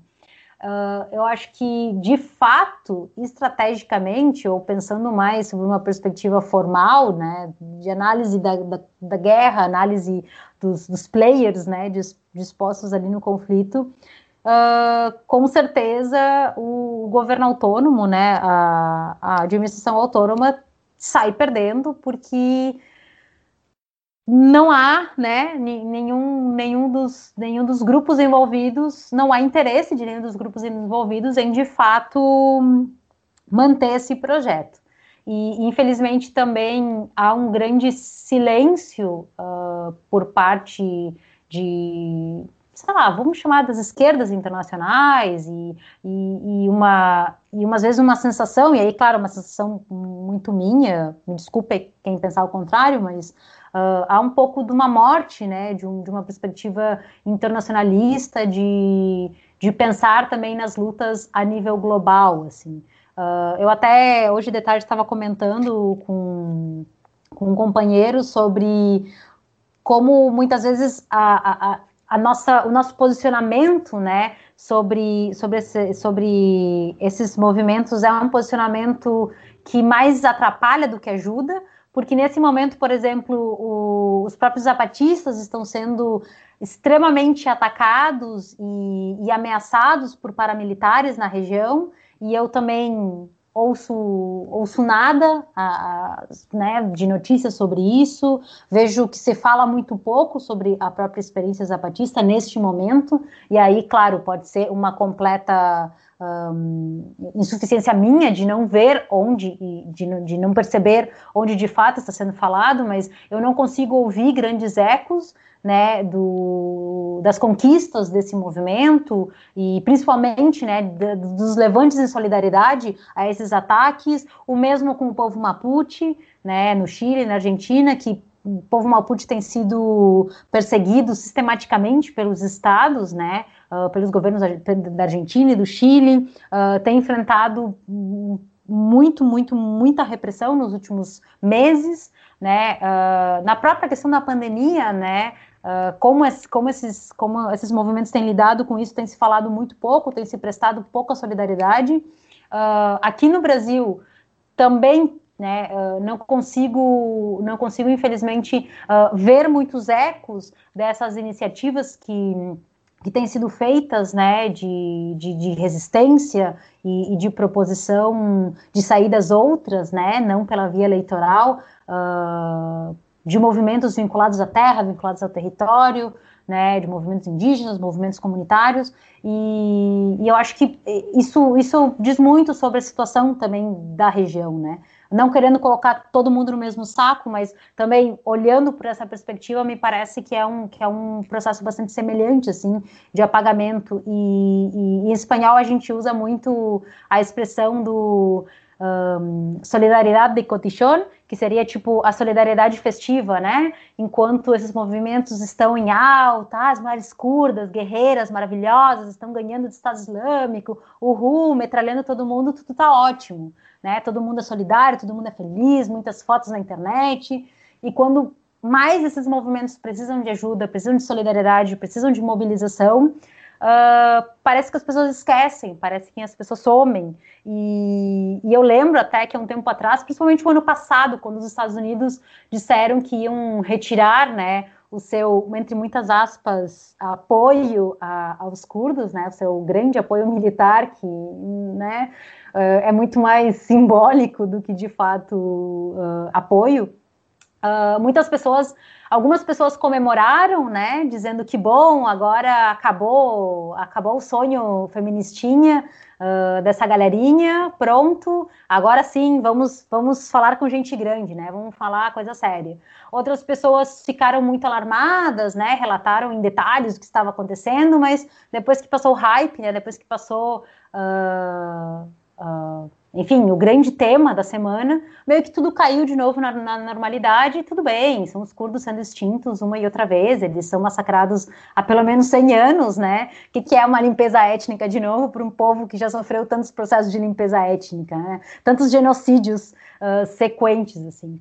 Então, acho que é um pouco por aí, assim, uh, sei lá, não sei se um desabafo, um alerta, acho que, que, que, que nesse momento é, é muito triste, assim, ver. Uh, não digo fim, porque eu acho que não é o fim. Eu acho que fica um legado e fica inspiração e ecoa né, uma, uma transformação que não vai ser nenhuma imposição governamental de nenhum Estado que vai alterar né, o impacto desse, dessa política do cotidiano nessas regiões, assim, e, e dessa experiência de autonomia, de autogestão, né, de emancipação das mulheres, né, uh, há vários exemplos, principalmente no campo das mulheres, que é com quem eu tenho mais vínculo, com o movimento de mulheres, né, de, de mulheres que, que realmente começaram a se autodefinir e a dizer, bom, eu sou, eu sou eu, eu sou, elas chamam de huebun, né, que é a palavra do ser, então, o ser livre, o ser eu, assim.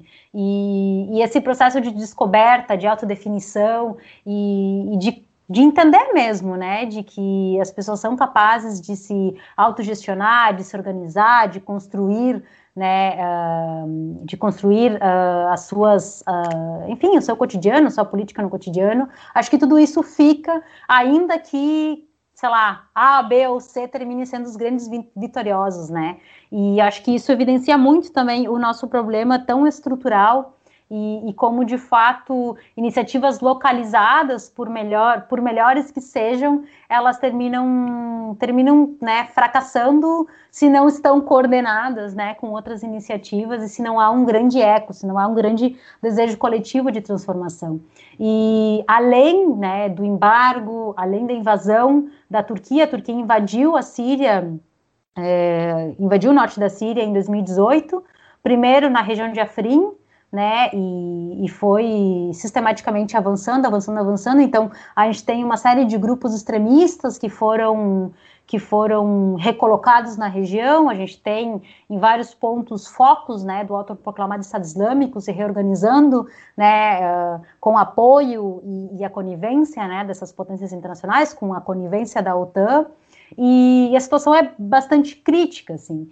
Então, nesse momento, grupos mais, mais conservadores, grupos né, voltados a perspectivas um, radicalmente diferentes, opostas né, à autonomia, opostas à, à, proposta do confederalismo democrático, terminam ganhando mais preeminência e negociando com, essas, com, com esses grupos. Né? Então, ultimamente eu não tenho acompanhado de forma mais intensiva assim o, os acontecimentos, as negociações com, com o Assad, nem com a Rússia, porque, enfim, né, mais, tô mais voltada na questão da, da tese também, estudando um pouco mais essas perspectivas ideológicas, né, então estudando um pouco mais o que, que são esses conceitos, da onde saem e para né, quais são quais são as suas bases, e, e, não tenho, confesso que não tenho me debruçado a entender em minúcias, mas até onde eu sei, a, a ideia é tentar negociar de alguma forma né, a, a sua sobrevivência ou a manutenção do projeto em alguma medida uh, com né, Damasco e com as organizações uh, que estão ali, né, organizações árabes que também uh, fazem parte do governo, então a ideia seria também ter um pouco mais de representação, que as regiões tivessem um pouco mais de representação né, nessa, nesse novo governo, nessa, nessa nova, nesse novo rearranjo governamental. Uh, os curdos do Iraque, né, o governo regional do Kurdistão, tem tido uma participação bastante ativa nos negócios, uh, na política né, da, da, região. Então, isso também anuncia uh, um pouco da vitória turca, que tem negociado com esses curdos do Iraque para exterminar o PKK. Então, a guerra contra o PKK tem ficado cada vez mais acirrada. Então, o PKK tem sido encurralado cada vez mais. As montanhas no Iraque, que é a sede da guerrilha, são as montanhas de Kandil, que ficam basicamente no Iraque, na fronteira do Iraque com, com, com a Síria e, e com a Turquia. Uh, tem sido atacada sistematicamente, e aí né, não tem como, como não, não deixar de salientar né, essa participação dos curdos do Iraque nesse processo.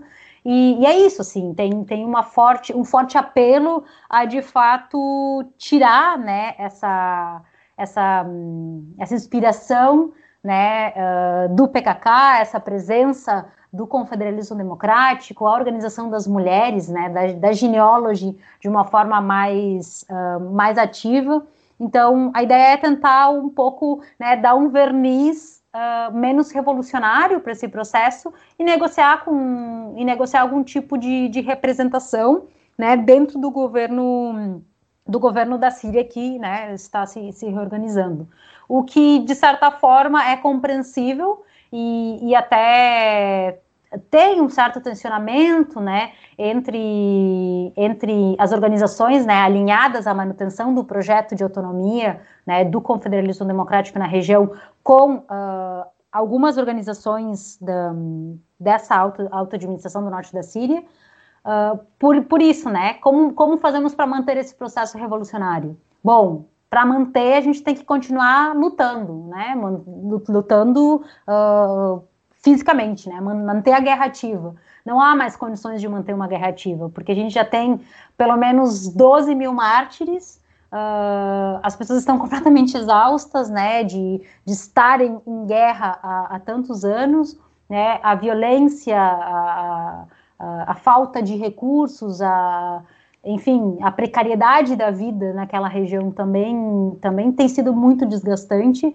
E a gente está falando também de um contexto de pandemia. Então, ainda que a situação não, não esteja num estágio né, uh, descontrolado, isso é um, né, é algo que a gente nunca sabe quando, quando hum, quando a situação da pandemia não vai piorar na região e não vai virar um grande surto, não vai virar realmente uma, uma algo muito mais uh, tenso do que já está em uma região em que não há hospitais, praticamente, os hospitais eles são sistematicamente bombardeados, onde até os médicos sem fronteira né, pediram para sair no passado, porque não havia condições de estar na região.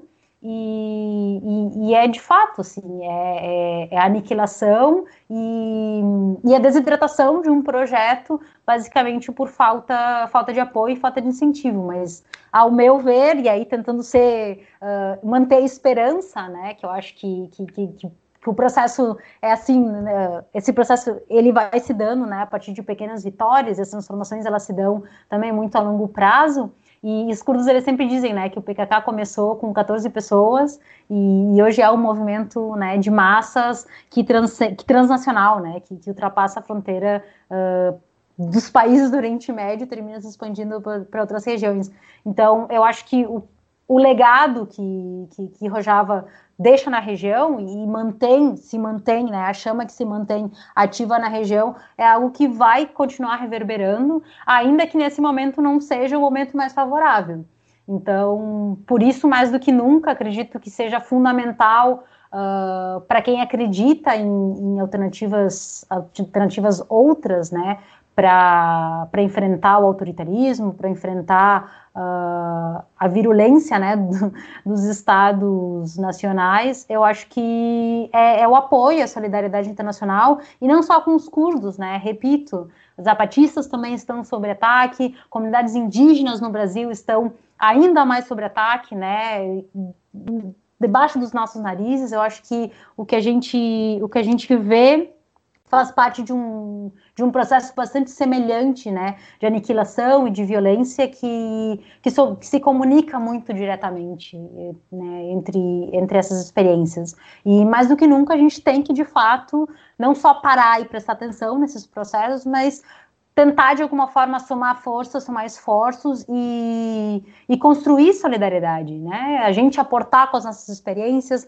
também se inspirar com aquelas experiências e ver como de fato a gente pode dialogar e construir alternativas uh, emancipadoras reais, assim, e, e não só uh, uma luta que seja de democracia representativa, de democracia né, voltada para campanhas que a gente vê que, que, que, na verdade transforma muito pouco, né? Ou quando transforma também transforma para parte da população ou para alguns setores em específico.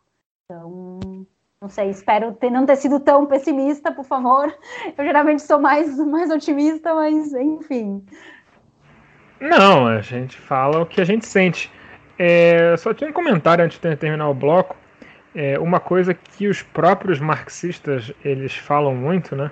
Eu incluso, é que ninguém está afim de estar tá no dia seguinte da revolução, né? A revolução é linda, mas no dia seguinte é um saco, porque tem que administrar as coisas, tem que coletar o lixo, tem que fazer escola, é um porre. Ninguém está interessado nisso, isso não é romântico. É, e é muito... Acabou, revolucionou, e agora, né? Agora entra. entra é, e, não, e é muito curioso. Não, e é muito curioso que um, um, um, movimento que, né, que a partir da, enfim, da ruptura do socialismo real ele cria uma nova conjuntura político-social, faz uma revolução e as pessoas acham a mesma coisa sobre isso. Ou seja, no fundo, a máxima fica valendo, né? Bonito é a revolução, chato, chato é ter que lidar com a coleta de lixo no dia seguinte. Isso ninguém quer saber. A melhor revolução é sempre a próxima. Re exatamente. Então, dito isso, vamos passar para o caô da semana, porque a política do Rio de Janeiro está sofrendo uma perigosa revolução.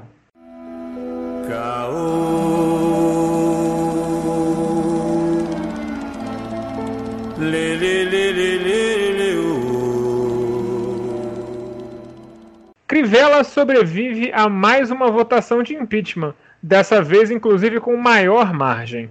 Enquanto isso, Auschwitzel acumula unanimidades contra sua pessoa. Após uma votação contrária de 24 a 0 nessa quinta-feira, seu impeachment está encaminhado. A Alerj tem, a partir de segunda-feira, 48 horas para fazer a denúncia e se instituir uma comissão de cinco desembargadores e cinco deputados estaduais para analisar os crimes de Witzel. Salgou de vez para o Auschwitzel? E nessa mesma pergunta, se não colar com Bolsonaro no Rio, você é impeachmentado? Eu acho que só falta enterrar. Acho que já era o Witzel é uma figura, né? A gente já cansou de debater isso aqui, acho que é mais um, um resumão. Muita gente chegando, né? Muita gente chegando de repente aí que ainda não ouviu os antigos. O Witzel é uma figura que foi plantado pelos disparos de WhatsApp, pelos pastores neopentecostais e pela milícia alinhada ao Bolsonaro para ser o candidato do Bolsonaro aqui no Rio, quando ninguém conhecia, né? Todo mundo sabe dessa história, né?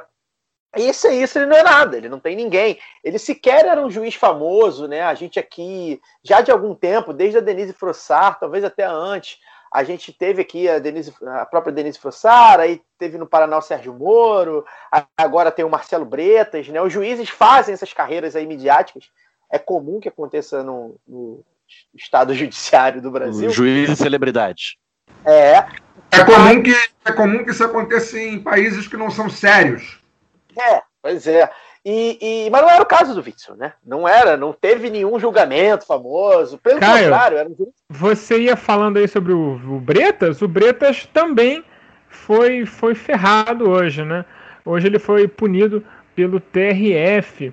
O Bretas, né, que deu impulso né, à campanha do Witzel, fazendo uma, um depoimento, divulgando três dias antes da, do primeiro turno é, tipo um dossiê contra o Eduardo Paz. Foi uma, uma utilização bem clara politicamente do, da sua toga, né? O, o TRF entendeu que isso aconteceu de fato e ele foi ele foi tomou uma reprimenda por desfilar com o presidente Bolsonaro em inauguração de viaduto do viaduto da ponte Rio-Niterói que liga a ponte à linha vermelha que foi inaugurado ano passado que inclusive é uma obra do governo Dilma mas enfim em um evento evangélico com áreas de showmício. Ele foi ele foi reprimido, mas obviamente isso não vai afetar em nada, porque juiz nesse país, a pior coisa que pode acontecer com ele é ser aposentado com vencimentos completos. É, e isso dá tônica né, do que eu estava falando, que é a questão do juiz celebridade, né? E que faz campanha política abertamente, e, e tudo bem. Ao passo que quatro juízes, acho que até do Rio, foram punidos na época do, do, do do golpe em Dilma por se manifestarem contra, né? É, é, fizeram uma manifestação e quatro juízes foram punidos, nas punições, obviamente, as punições de juízes, né? Mas enfim, né? De, de uma forma é, muito mais incisiva na hora e tal. É, e aí o Witzel era um juiz até do Espírito Santo, um cara que é paulista, enfim, é uma figura, é, um, uma passagem nesse tempo que a gente, quando for explicar para os nossos filhos e netos, é, é, fácil de explicar, não é difícil de explicar, mas é, é, é surreal, né? Então, ele, quando perde isso, a, a análise acho que é essa, não tem outra análise para fazer. Quando ele perde o bolsonarismo, é, ele já perde o bolsonarismo logo quando ele entra, é, porque diz ele que quer ser presidente do Brasil e depois ser, ser é, secretário da ONU, né? Enfim. E aí ele já ali já rompe, meio que tipo assim, agora daqui eu vou sozinho, e não é bem assim, né? E aí a gente precisa lembrar que o bolsonarismo é, o berço do bolsonarismo é aqui no Rio de Janeiro, e é por isso que o lado B do Rio é, trata o Rio de Janeiro como um laboratório do Brasil. A gente já vê isso aqui acontecendo uns anos antes, né? Dois anos antes, quatro anos, quatro anos antes, já acontecem as coisas aqui. Então é importante que se diga isso, né? O bolsonarismo mexeu seus pauzinhos para derrubar o Witzel. É, o diagnóstico é esse. Né? A esquerda e os, parlamentares de, de, oposição ao Witzel, a esquerda, progressistas, é, obviamente é, é, é, bom que o Witzel saia, né? o Witzel é um genocida, e a figura dele é muito é macabra, a gente sempre falou isso, mas assim, a gente não tem nada a ver com isso. Né? A gente não tem absolutamente nada a ver com isso. Essa é uma briga entre setores do neofascismo. Né? E é isso, né? O Bolsonaro sai fortalecido né? dessa, dessa briga. Eu acho que o Witzel não, não, escapa mais. Até a mídia mesmo, pelo que eu ando vendo, assim, não tenho consumido tanto a mídia hegemônica. Mas pelo que eu ando vendo, a mídia também já não faz nem questão, sabe? Já tá ali cozinhando em banho-maria, vai, ó, vai ser isso mesmo. É, os deputados mesmo, já, já aliados, já abandonaram o barco. O próprio vice, né? É, vice é foda, gente. Vice virou, depois, de, depois de Michel Temer, cargo de vice-presidente, vice-governador, virou um negócio doido. O próprio vice já está compondo com o Bolsonaro abertamente, abertamente, abertamente. Então, é isso. Acho que o resumo que eu posso falar é isso. Né? É, vou abrir para os amigos aí complementarem o que for o que quiserem, mas eu acho que sobre o Witzel é isso. Não tem muito o que dizer e esperar, né? Lembrar que o vice-presidente, o vice-governador, que deverá ser, agora é governador exercício, deverá ser governador, é, é um sujeito também que a gente não deve esperar absolutamente nada, sujeito completamente alinhado, né? Da, um cantor gospel da, da, da Igreja Católica, né? Da renovação carismática. a essa loucura que, é, que, é, o, que, é o Brasil, que é o Rio, né, principalmente. Então, e que também daqui a pouco já já está envolvido em polêmica, já está envolvido em, em, já tem coisa aí saindo, pipocando, porque é isso, gente. É, os caras se, se mexem com, com, com, a família Bolsonaro, sabe? O que, que, que você vai esperar disso? Gente limpa, gente honesta, gente. Não vai, você vai esperar a pior espécie possível de, de pessoas públicas, né? É isso que a gente espera. Quando, é um, quando a gente tem. E aí, isso que, que me deixa muito triste, né? É, quando você, a gente não tem só o, o Bolsonaro, o, o, bolsonarismo. Né? A gente tem. É, se eu descer aqui, o dono da padaria é um bolsonarista. A dono, dono da mecânica que tem aqui em frente à minha casa é um bolsonarista. Aí o dono da Avão, uma das maiores empresas do Brasil, bolsonarista. O juiz, bolsonarista. O cara do Supremo, do, do Superior Tribunal de Justiça, bolsonarista. É isso. Eles estão médico bolsonarista. Você vai num lugar bolsonarista. É isso. Né? E, e por, por bolsonarismo, a gente tem que entender que são neofascistas mesmo, reacionários da pior espécie, gente, gente canalha. Então não tem muito o que esperar. Né? Fico triste que a gente é, não participou desse processo, né? a esquerda não participa desse processo. Lembrar que né, ele foi afastado primeiro pela justiça de agora, que é tem a abertura do impeachment, como você falou, por, por unanimidade, ou seja, ninguém vai segurar esse pepino. Então, é isso, é, eles inventaram, eles tiraram. É quase, eu, eu diria assim, que é quase aquela coisa de governador biônico que tinha na ditadura. Eu diria que é isso, né? Que o, que o sistema, o sistema eleitoral, o sistema político brasileiro se tornou. Os caras votaram um, um governador biônico e tiraram o governador biônico. Acho que é isso, que é o que eu posso falar é isso. O se, enquadra, se enquadra naquela tá categoria. O Witzel já está que... fedendo já, né? O Witzel já está fedendo Não, já. O que, eu, é, o que eu queria falar é que a gente fala, falou na, há quatro anos atrás, quando quem ouviu os nossos primeiros dez programas, que foi ali no segundo semestre de 2016, na eleição do Crivella, é, tem uma similaridade muito grande, que é a falta de, de projeto, de, de, de, de gente capacitada para assumir o Estado, né? Que a gente falava do Crivella, que ele não tinha, não tinha partido, não tinha, é, gente, não tinha quadros, né? Para governar uma cidade do tamanho do Rio de Janeiro. E no caso do Witzel, isso é, é a mesma coisa, só que piorado. Né? O, o Crivella tinha aquele arremedo de partido ali, que é o PRB, né? atual republicanos, formado lá pela, pelo pessoal do Universal dez anos antes, e alguns egressos lá do dissidentes do, da turma do Eduardo Paz, do César Maia, que colaram nele para em troca de cargo e aproveitadores de sempre, né? O Witzel é isso piorado, porque o Crivella era um cara ligado à Igreja Universal, que é uma uma potência política, a gente não pode negar, e que já era senador, tinha sido ministro, então, por mais incompetente neófito que ele fosse, ele tinha alguma experiência na, na política. O Witzel, como o Caio bem colocou aí, era um juiz, e nem um juiz conhecido era, né, era um juiz obscuro, que tinha 1 a 2% de interação de voto é, até uma semana antes da, da eleição, e que ficou naquela de no, no, comparecer aos debates para dizer que ia dar tiro na cabecinha, né? E aí você gera aquele, é, em, tempo reduzido, o mesmo processo que gerou o Bolsonaro, né, de, ah, esse cara é maluco, mas olha que não é que ele tem razão nisso e, e blá, blá, blá, e por aí vai. E aí ele ganha a eleição do jeito que, que ganhou, né, com, com base em disparo de WhatsApp e, e sermão de pastor, e, e, não tem absolutamente nenhum quadro, nem, nenhum projeto político, a não ser ir para a televisão dizer que ia dar tiro na cabecinha e falar que ia acabar com a corrupção. Então, obviamente, quem ele leva para o governo era um agente de terceiro e quarto escalão, é, egressos de governos anteriores. Né? Você vê que essa turma que está aí com, com ele, que caiu aí nas investigações da, da, da Polícia Federal, do Ministério Público, é tudo gente que já participou de governo Cabral, do próprio governo Crivella, de é, governos municipais na, na Baixada, né? A gente da pior espécie que já tava, já tinha algum acesso à a, a, experiência de Estado e que cola nele como uma maneira de, de, chegar rapidamente no núcleo do poder. E deu no que deu, né?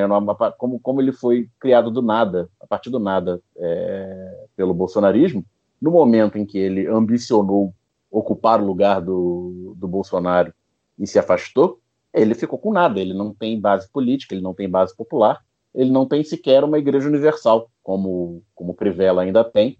E, e aí nisso aí a gente vê a diferença. Por, por mais débil que o, que o governo Crivella seja incompetente, ele se segura numa votação na, na Câmara e o Witzel leva de zero. Não, não é nem que ele não segura, ele leva de zero. É, o... Só para complementar o que vocês já falaram, e né, não tenho muita coisa a dizer, mas só para que é um dado que eu gosto sempre de frisar. Esses dias eu escrevi, inclusive, no, no Twitter. É óbvio que eu acho que provavelmente é óbvio que esse é um conceito que eu não inventei, mas que é muito fácil da gente é, perceber quando você começa a acompanhar a política com alguma alguma proximidade. Desculpa. É, é, a máxima, né, cara? Quando um candidato é, ele só tem a te oferecer o discurso em prol da moral, da família, contra a corrupção, desconfie, sabe? Coloque a bunda colada na parede, esconda a sua carteira. Porque se o sujeito é defensor da moral, defensor da família, defensor e contra a corrupção, né? Ele só se diz contra a corrupção, é a única coisa que ele tem a dizer. Pode ter certeza, é ladrão. Né? E aí eu estou falando isso do governador afastado, eu estou falando isso do secretário de Educação que foi preso. Né? O secretário de Educação que foi preso, inclusive, é, foi candidato ao governo do estado também na mesma eleição, pelo PDT, vamos dar aqui os nomes, né? Ele era do PDT, com o Pedro Fernandes, oriundo aqui da região da Zona Norte, do Rio de Janeiro aqui, a família dele tem um feudo aqui na zona norte do Rio de Janeiro, desde o avô dele, né, que também se chamava vereadora, vereadora Rosa Fernandes, a mãe dele, não votou hoje, hein? Não votou hoje. Não é, apareceu para votar. Não, não apareceu na votação por Crivella, né, que é, que é um outro assunto, porque tudo aconteceu hoje. Mas é, o, o Pedro Fernandes, que é esse cidadão que eu estou falando, ele foi preso no, na sexta-feira, se não me engano, no dia que nós divulgamos o nosso último programa, e ele falava durante a eleição dele, o discurso é exatamente igual ao do Witzel, com o pudor de falar do tiro na cabecinha, de não falar, né? Porque o tiro na cabecinha o Witzel inaugurou. Vamos dizer assim, desde o Amaral, Amaral Neto, que a gente não ouve coisas do tipo para a prefeitura ou governo do estado do Rio de Janeiro. O último que eu ouvi dizer coisas do tipo foi o, o falecido Amaral Neto, que hoje espero que esteja no inferno. Né? É, o Witzel reinaugurou esse modelo de que bandido bom é bandido morto, que tiro de fuzil na cabeça, esse tipo de coisa. O Pedro Fernandes, por, por talvez por estar no PDT na época, é, querendo talvez é, evocar aí um, algum legado do brisolismo, que é algo que ele nunca teve, né? Talvez por conta disso ele não tenha utilizado desse artifício do bandido boi, bandido morto durante a campanha. Mas ele falava né, que o problema do Rio de Janeiro era muito simples. Né? Bastava não roubar e não deixar roubar. Ou seja, gênio, né? Quem aqui nunca pensou nisso antes? Se o sujeito, eu repito, se o sujeito só tem isso a oferecer numa campanha toda, se o discurso dele é pautado na moral, se o discurso dele é pautado na defesa da família, você pode crer, amigo. Ele tem mais de uma família, é ladrão, participa de tudo quanto é coisa, meu irmão. Ele prega exatamente o contrário daquilo que ele. Não, ou melhor, ele faz exatamente o contrário de tudo aquilo que ele prega. Né? Então, o que a gente está vendo acontecer no Rio de Janeiro agora, no, no, no âmbito do governo do Estado, né? ainda tem o governo municipal, que eu não sei se vai dar tempo da gente falar aqui, mas eu acho que a gente tem que falar. Né? No âmbito do governo do Estado, o que a gente está vendo é isso. Né? É isso que o Daniel falou. A gente vem falando há quatro anos né, que o, tudo que foi dito para o governo Crivella, que a gente falou nos últimos quatro anos, aconteceu. Eu não tenho, eu não tenho nenhuma. É, é, é, é, nenhum, nenhum medo de estar tá falando alguma coisa errada, porque eu tenho absoluta convicção que todas as previsões que esse programa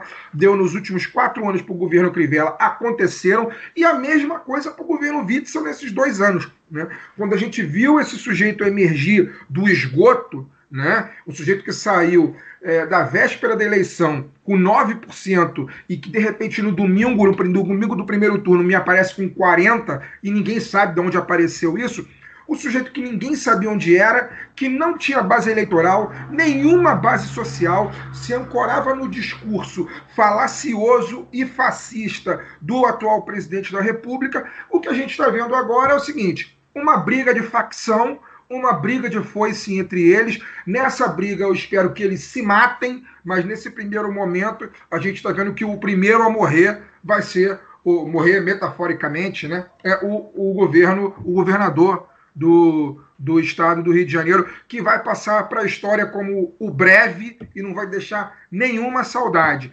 Espero que pelo menos tenha carta na manga para poder levar junto com ele o vice que ele está deixando de herança e quem sabe aí algum podre né, a nível federal, porque a gente sabe que eles existem, a gente sempre soube que eles existiam. Então, eu acho que sobre o governo do Estado, o que eu tenho para dizer é isso.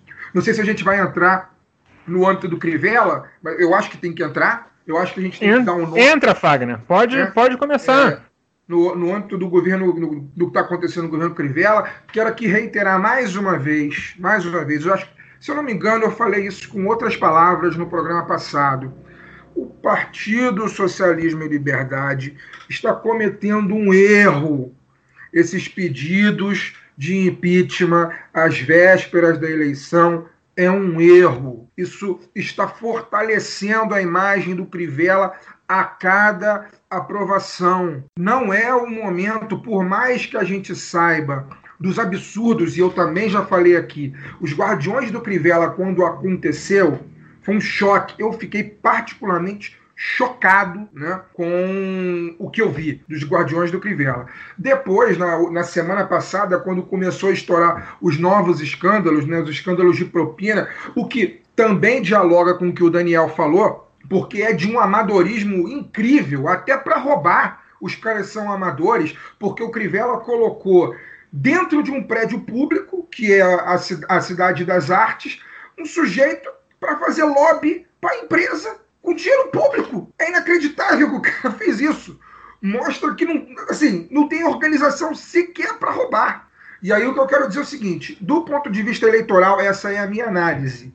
É um erro esses pedidos de impeachment, óbvio. Eu acho que desgasta a imagem dos vereadores que votaram contra, que votaram a favor, né, a favor dele, mas é um erro do ponto de vista eleitoral com o Crivella o Crivella está tendo a imagem fortalecida a cada votação que ele sai ileso. Ele está tendo a imagem fortalecida. Para poder encerrar minha fala, foram 24 vereadores que votaram contra o impeachment do Crivella, e eu quero citar aqui nominalmente: são 24 vereadores que são, esses sim, dizem que são defensores da família, da moral e anticorrupção, mas vamos dar nome aos bois. O que eles defendem na prática é roubalheira de dinheiro público. O que eles defendem na prática é milícia na porta dos hospitais. Nome de cada um e determinado partido. Alexandre Esquerdo do DEM, Carlos Bolsonaro, o do Republicanos, filho do presidente, que não comparece para absolutamente nada na Câmara de Vereadores, somente para poder absolver o seu aliado político das denúncias de corrupção né? Porque de corrupção a família Bolsonaro entende muito bem. Doutor Carlos Eduardo do Podemos, doutor Gilberto do PTC, doutor Jairinho do Solidariedade, doutor João Ricardo do PSC, doutor Jorge Manaia do Progressistas. E aí eu quero fazer um parêntese aqui. A Câmara dos Vereadores do Rio de Janeiro tem sete doutores como vereadores. Esses cinco e dois que votaram, que votaram contra. O doutor, o doutor Carlos Eduardo, que é do PSOL, votou a, votou a favor, obviamente, do, do, do impeachment. E o doutor Paulo doutor Pinheiro. Marcos Paulo, doutor, não, não, não, não, doutor, não é doutor Carlos Eduardo, não. Doutor Carlos Eduardo é o ex-secretário de saúde ah, verdade, do Crivella, que votou, votou contra. E votou, votou a favor. É, doutor, doutor Marcos Paulo, né? Doutor Marcos Paulo, que é do PSOL, votou, votou a favor do pedido de impeachment, e o doutor Paulo Pinheiro, que também é do PSOL, e votou a favor do pedido de impeachment. Por incrível que pareça, a Câmara dos Vereadores tem sete doutores. Né? Tem muito hospital que não tem isso no Rio de Janeiro. Eliseu Kessler, do PSD, que, é, por sinal, eu fiz uma matéria no site do lado B do Rio há um mês e meio atrás, mostrando como esse senhor, esse vereador, tem a família praticamente toda é, empregada é, na administração do município do Rio de Janeiro. Filho, no, é, filho a, a, esposa, o, a, a enteada, todo mundo fazia parte da máquina pública da Prefeitura do Rio de Janeiro. Quem quiser entrar lá, pode dar uma pesquisada no site do lado B do Rio e vai encontrar a matéria. Fátima da Solidariedade, do Partido Solidariedade, Felipe Michel, do Progressistas, Inaldo Silva, do Republicanos, Jair da Mendes, Jair da Mendes Gomes, é isso, né? do PROS, João Mendes de Jesus, do Republicanos, Leandro Lira, que era do Partido Novo e agora é do Republicanos, né? É, o Partido Novo, quem diria, né? Já nasce velho. Major Elitusalém, do PSC, Marcelino da Almeida, do Progressistas, Marcelo Siciliano, do Progressistas, Professora Adalmir, do Progressistas, Renato Moura, do Patriota, Rocal, nunca nem ouvi falar, do PSD, Tânia Bastos, do Republicanos, Vera Lins, que também tem aqui reduto eleitoral na região da Zona Norte do Rio de Janeiro, aqui, é, do Progressistas, Zico, do Republicanos, e Zico Bacana, do Podemos. Esses são os 24 vereadores que votaram a favor da roubalheira do dinheiro público do governo Crivella e, obviamente, por tabela, a favor também dos guardiões do Crivella, que é o escândalo passado, mas também próximo. Que esses 24 nomes fiquem muito bem gravados na memória da população do município do Rio de Janeiro. Afinal de contas, as eleições estão chegando e a gente precisa eleger vereadores. Mais importante do que, o, do que o prefeito, eu diria, é eleger vereadores que tenham compromisso público, compromisso com a população, que tenha compromisso com o dinheiro público, com a fiscalização do executivo e que tenha compromisso em ouvir a população do Rio de Janeiro. Né? É, isso é mais importante, eu diria, até do que eleger o próximo prefeito, de esquerda ou não. É, e para terminar a minha fala, uma, uma coisa que também eu acho que merece ficar registrada, né? porque principalmente de 2003, de 2005 para cá, né, quando a mídia tradicional conseguiu fazer com que a esquerda fosse sinônimo de corrupção e isso acabou resultando na perda de popularidade do governo do PT que foi derrubado no golpe de 2016 ao contrário do que a mídia sempre fez questão de vender, a ideia de que a esquerda é sinônimo de corrupção, é o grande mal a ser combatido, dentre os 24 vereadores que votaram a favor do Crivella, todos são de direita. E é só isso. Eu queria só fazer um registro de um nome que você citou, né, que é o Leandro Lira, só para a gente dar um apanhado. É, na verdade, mais um resumo, né? Que todo mundo deve ter aí, principalmente nas capitais maiores é, é, nas cidades maiores, talvez, tem aí um, um, um, um núcleozinho do Partido Novo, né? A galera do Novo com esse discurso da gestão, dos currículos, né? É, o Leandro Lira tem. Imagina um cara do Partido Novo. Imaginou? Então, é esse. O Leandro Lira tem essa carinha aí, né? Essa mesma carinha que a gente já essa sabe. Essa carinha rosada. É, né? É, é, essa figurinha, enfim. E aí, é, o contexto é esse, né? Em 2016, e aí eu falo por mim, mas eu acredito que também alguns outros amigos já tenham ouvido isso. Eu tinha meus, meus amigos, né? Os famosos amigos do Caio do Facebook e tal. Tinha a galera que era, né? Partido Novo, caramba, papapá. E faziam campanha pro Leandro Lira, o cara diferente, nananã. E aí não deu dois anos, ou três, sei lá, acho que ele saiu agora há pouco tempo. Ele deu uma banana para o partido do sapatênis, falou assim: não quero mais saber, né? Foi para o Republicanos, que é nada mais nada menos que o PRB da Igreja Universal, que é o partido do Crivella, e virou aí um guardião do Crivella, votando tudo com o Crivella. Então, gente, é, quando alguém vier falar, igual fazia do Rinodê, do, faz, faz do Partido Novo, para vocês, já fala logo do Leandro Lira, e sem contar o Ricardo Salles, né? Que também foi a mesma coisa, mas esse o Partido Novo é, se orgulha de ter expulsado. Mas o Leandro Lira não, ele falou: não quero mais. Depois de um ano e meio. É, pois é. Então, assim, é, o Leandro Lira é isso, tá? É isso. É, então, é bom a gente é, ter esses exemplos, porque, mais uma vez, quem está chegando aí, quem já ouve a gente, o Rio de Janeiro é, para várias coisas, não é para tudo, mas para várias coisas, uma espécie de laboratório do Brasil. Então, a gente deve, provavelmente, a gente vai ver esse fenômeno, já, já está vendo, vai ver mais ainda esse fenômeno se replicar, né? Dos é, sapatenezinhos, né? Dos engravatadinhos, de óculos, aquela barbinha, aquela carinha branca, aquele cabelo engomado, é, é, falando que é o novo e na verdade é o velho. Então, é, lembrem de Leandro Lira, joguem aí quem quiser ver e tal.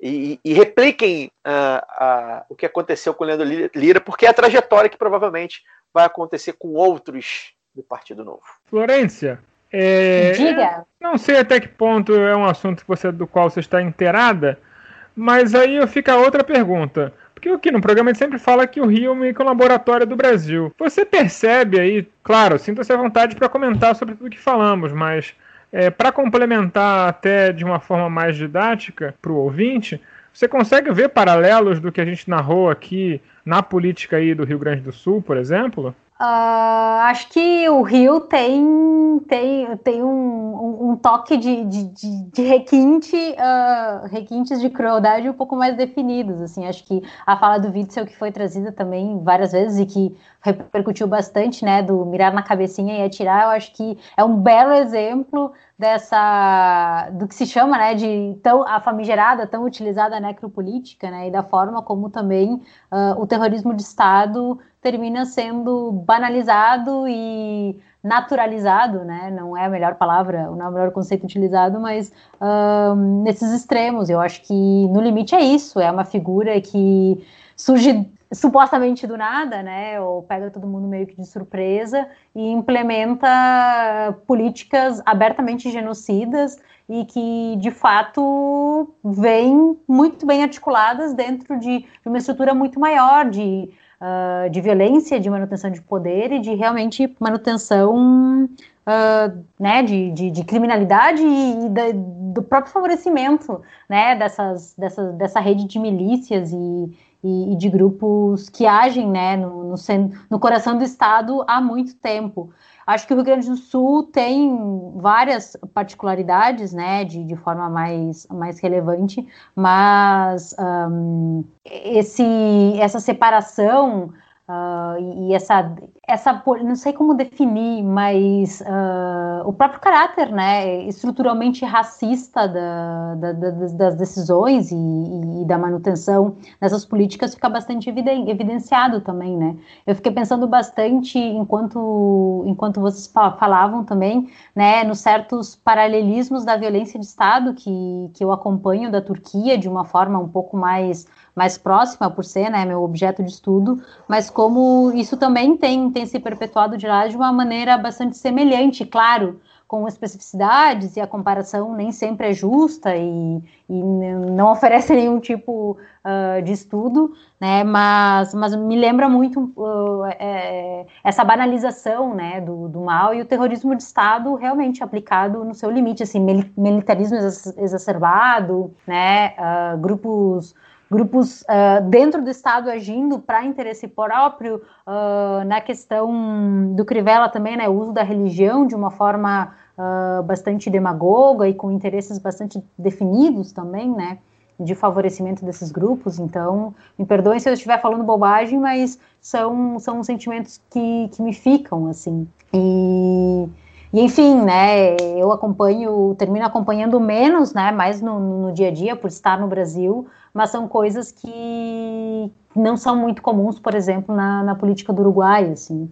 Uh, enfim, né, termina chocando bastante de, de, acompanhar, e acho que os últimos anos do, da política brasileira têm tem, tem sido bastante estarrecedores, assim, uh, e agora em época de eleição vale muito considerar muito bem as nossas escolhas e, e, e né, e puxando também um pouco para o tanto que se falou sobre o que, que a gente está repercutindo e da forma como a gente está repercutindo. Acho que é muito importante né, contextualizar muito bem tudo isso que está acontecendo, não, não como forma né, de esvaziar o debate, mas justamente dar nome aos bois e dizer o que de fato está sendo falado. Né? Um discurso uh, extremamente vazio, que levanta bandeiras completamente abstratas, tipo luta pela corrupção, sendo que né, onde, onde essas pessoas estão envolvidas, né, discurso e prática não convergem em absolutamente nada. E de fato, né, a defesa de uma família qual família, né? Uma família abstrata, que na verdade, acho que a defesa da família dos Bolsonaros era realmente. Não, a família, a família bem concreta, Bolsonaro. é a família Exato. deles, né? Tem nome, a família Bolsonaro, Exato. essa é a família que eles defendem. Exatamente, assim, e, e trazer justamente isso, dar nome, né, de fato, a- a- ao que está acontecendo para a gente poder também pensar em estratégias de reação a isso e, e se mobilizar,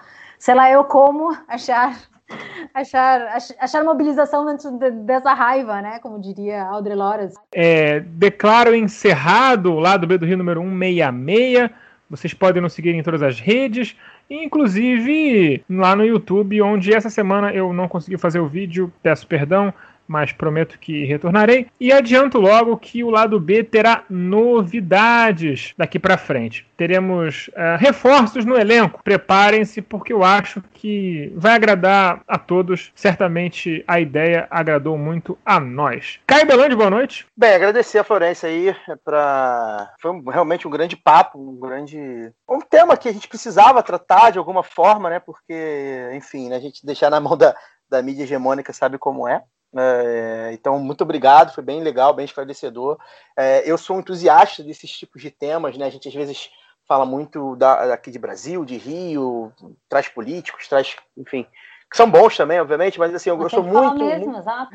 é, Tem eu que falar sou mesmo. muito, pois é, eu sou muito entusiasta de a gente falar é, é, de, de, de experiências é, é, de revoluções e de, e de movimentos, né, que para nos inspirar mesmo, né, é, do passado, do passado recente, ou acontecendo agora. Então, foi bem legal. E aí, gente, só para dar dois recados finais aqui, um ainda sobre o, o- o- semana passada, né, dizer que não, que tudo que a gente falou é, na semana passada e a galera repercutiu aí, não é nada pessoal, tá, gente? É, e aí eu falo por mim, né, eu não tenho nada contra as pessoas é, é, citadas aqui no, no programa ou que a gente mencionou pessoalmente, né? A gente está fazendo uma reclamação da necessidade da estratégia mesmo, né? De ver, de rever fazer, algo que está dando errado, que pode ser melhorado, pode ser estudado, debatido, né? É, a gente trouxe um convidado que se interessa pelo assunto, que pesquisa o assunto.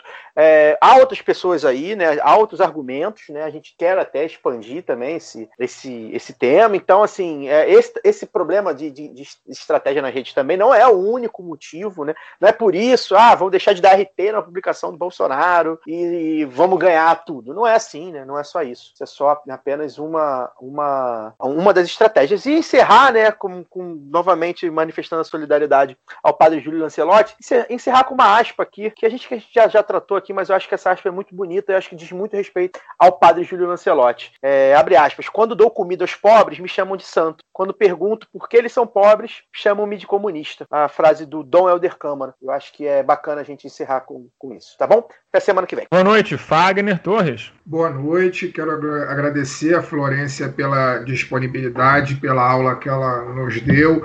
Um tema que realmente é muito importante, é muito caro para quem é, quem é comunista, tem que se importar com o internacionalismo. Né? É, eu, particularmente, acho que é impossível que haja a revolução aconteça num lugar só. Né? A revo- nossa revolução é mundial. Então a gente tem que tratar do tema, um tema que é esquecido, e a gente, como eu e Caio aqui como jornalistas, nós como um meio de comunicação, um veículo de comunicação, é, a gente tem que dar luz é, com quem entende do assunto, né, é, por uma outra perspectiva, perspectiva diferente da tradicional que a gente é empurrado goela abaixo.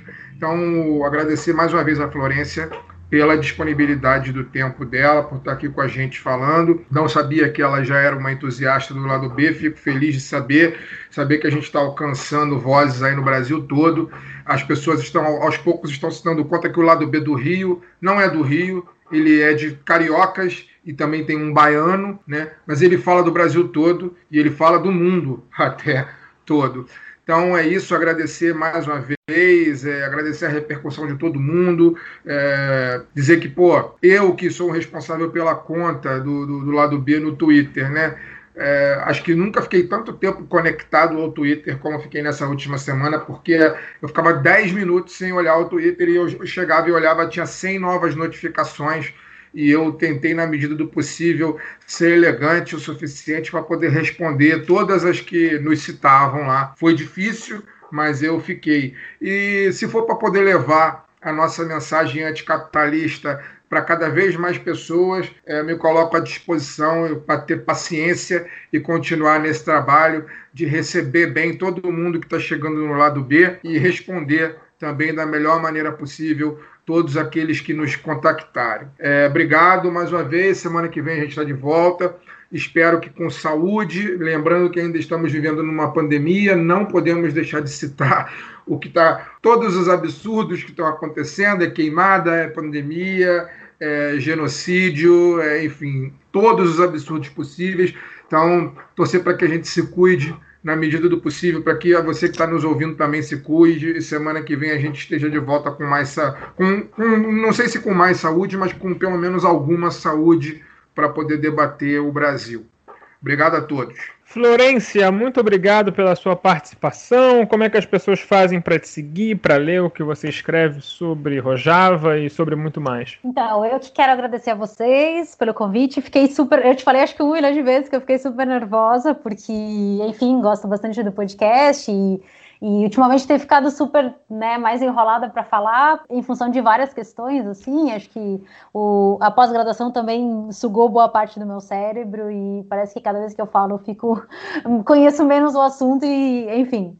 E, e, é isso, uh, fora dos, dos, meus trabalhos acadêmicos, que são os que pessoalmente eu termino achando menos didático, assim, para entender essa questão, eu escrevo bastante no Twitter, uh, é Malagine, minha, minha arroba, para quem não sabe, Mala Gine é Casa das Mulheres, Mala é Casa, Gine Mulheres em curdo, e, e é um dos, um, um, dos espaços em que as mulheres se organizam, né? Então, também um pouco aí a minha homenagem ao, a essas mulheres que tanto me inspiram.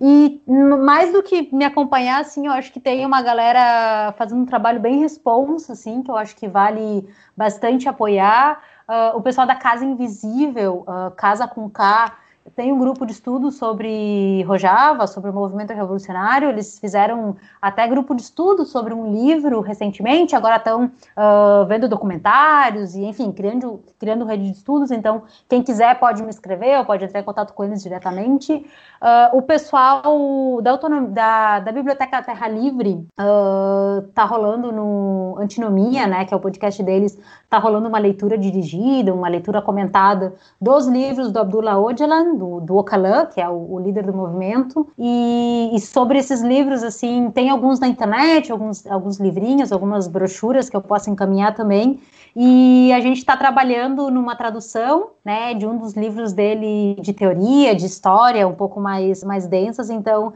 esse ano, se tudo der certo, esperamos ter esse material inédito no Brasil. Vai sair pela, um, pela Terra Senhamos. Então, a gente está trabalhando bastante nessa tradução. E, e, é isso, assim, uh, tem um documentário traduzido também pela Terra Livre, eh, pela isso, pela Biblioteca Terra Livre, que é sobre o processo de prisão do Ocalan, então conta muito esse processo de conflito na Turquia, como é que se deram o, o processo de expropriação das terras, né, das queimadas e, e, da violência na década de 90 até a prisão dele em 99. Então, eu posso passar também, eu posso deixar depois o link para vocês, ou vocês podem achar na, no, no, próprio canal do YouTube da Biblioteca Terra Livre. Eu não lembro agora de cabeça o nome, eu sei que se botar o Calam vai achar. E está muito bem feito, assim, um trabalho bem interessante de tradução desse material que também ajuda a, a trazer um pouco do panorama desse processo. Claro que tem, né, tem, tem, tem gente que diverge, né, das minhas posições e das minhas perspectivas. Isso é bom. Acho que quanto mais mais pessoas dialogando, pensando, debatendo e somando nesse debate é fundamental. E é isso. Peço desculpa se alguma coisa ficou meio vaga, meio solta. Fico à disposição para conversar também, para a gente uh, pensar em estratégias de luta. E é isso. Para somar os movimentos, contem comigo também, porque não só, não, não só de academia vive, vive, vive a pesquisa. Eu acho que, que nesse sentido, mais do que nunca, a gente tem que tem que somar esforços, né, e se envolver politicamente nos processos, porque uh, o tempo o tempo exige, né? O momento que a gente vive exige muito mais do que resistência, né? Propor alternativas, pensar em alternativas e somar.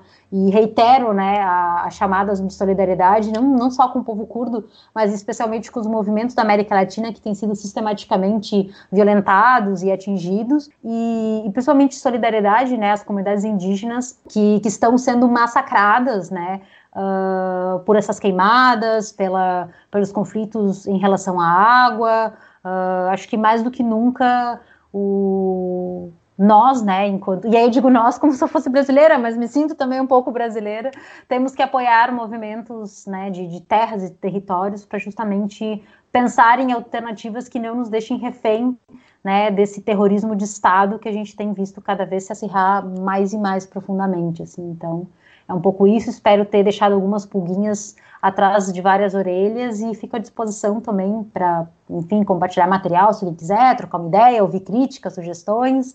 Ficamos, ficamos à disposição.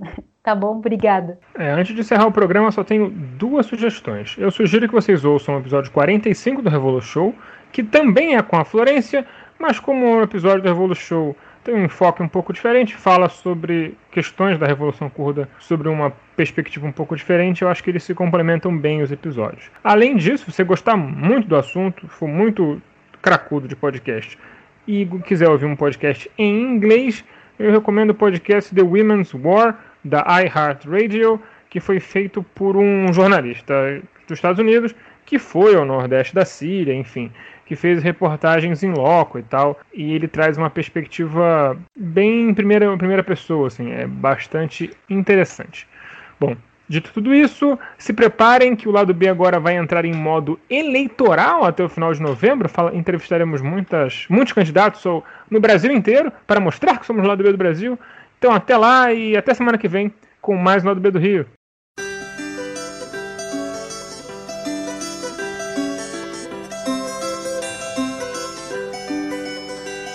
Derecho de vivir. Poeta Ho Chi Minh que golpea de Vietnam a toda la humanidad. Ningún cañón borrará el surco de tu arrozal, el derecho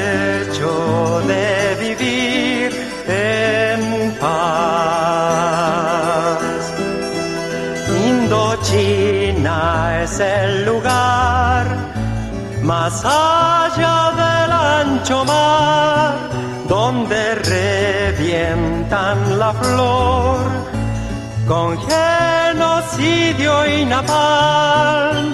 La luna es una explosión que funde todo el clamor, el derecho de vivir apart.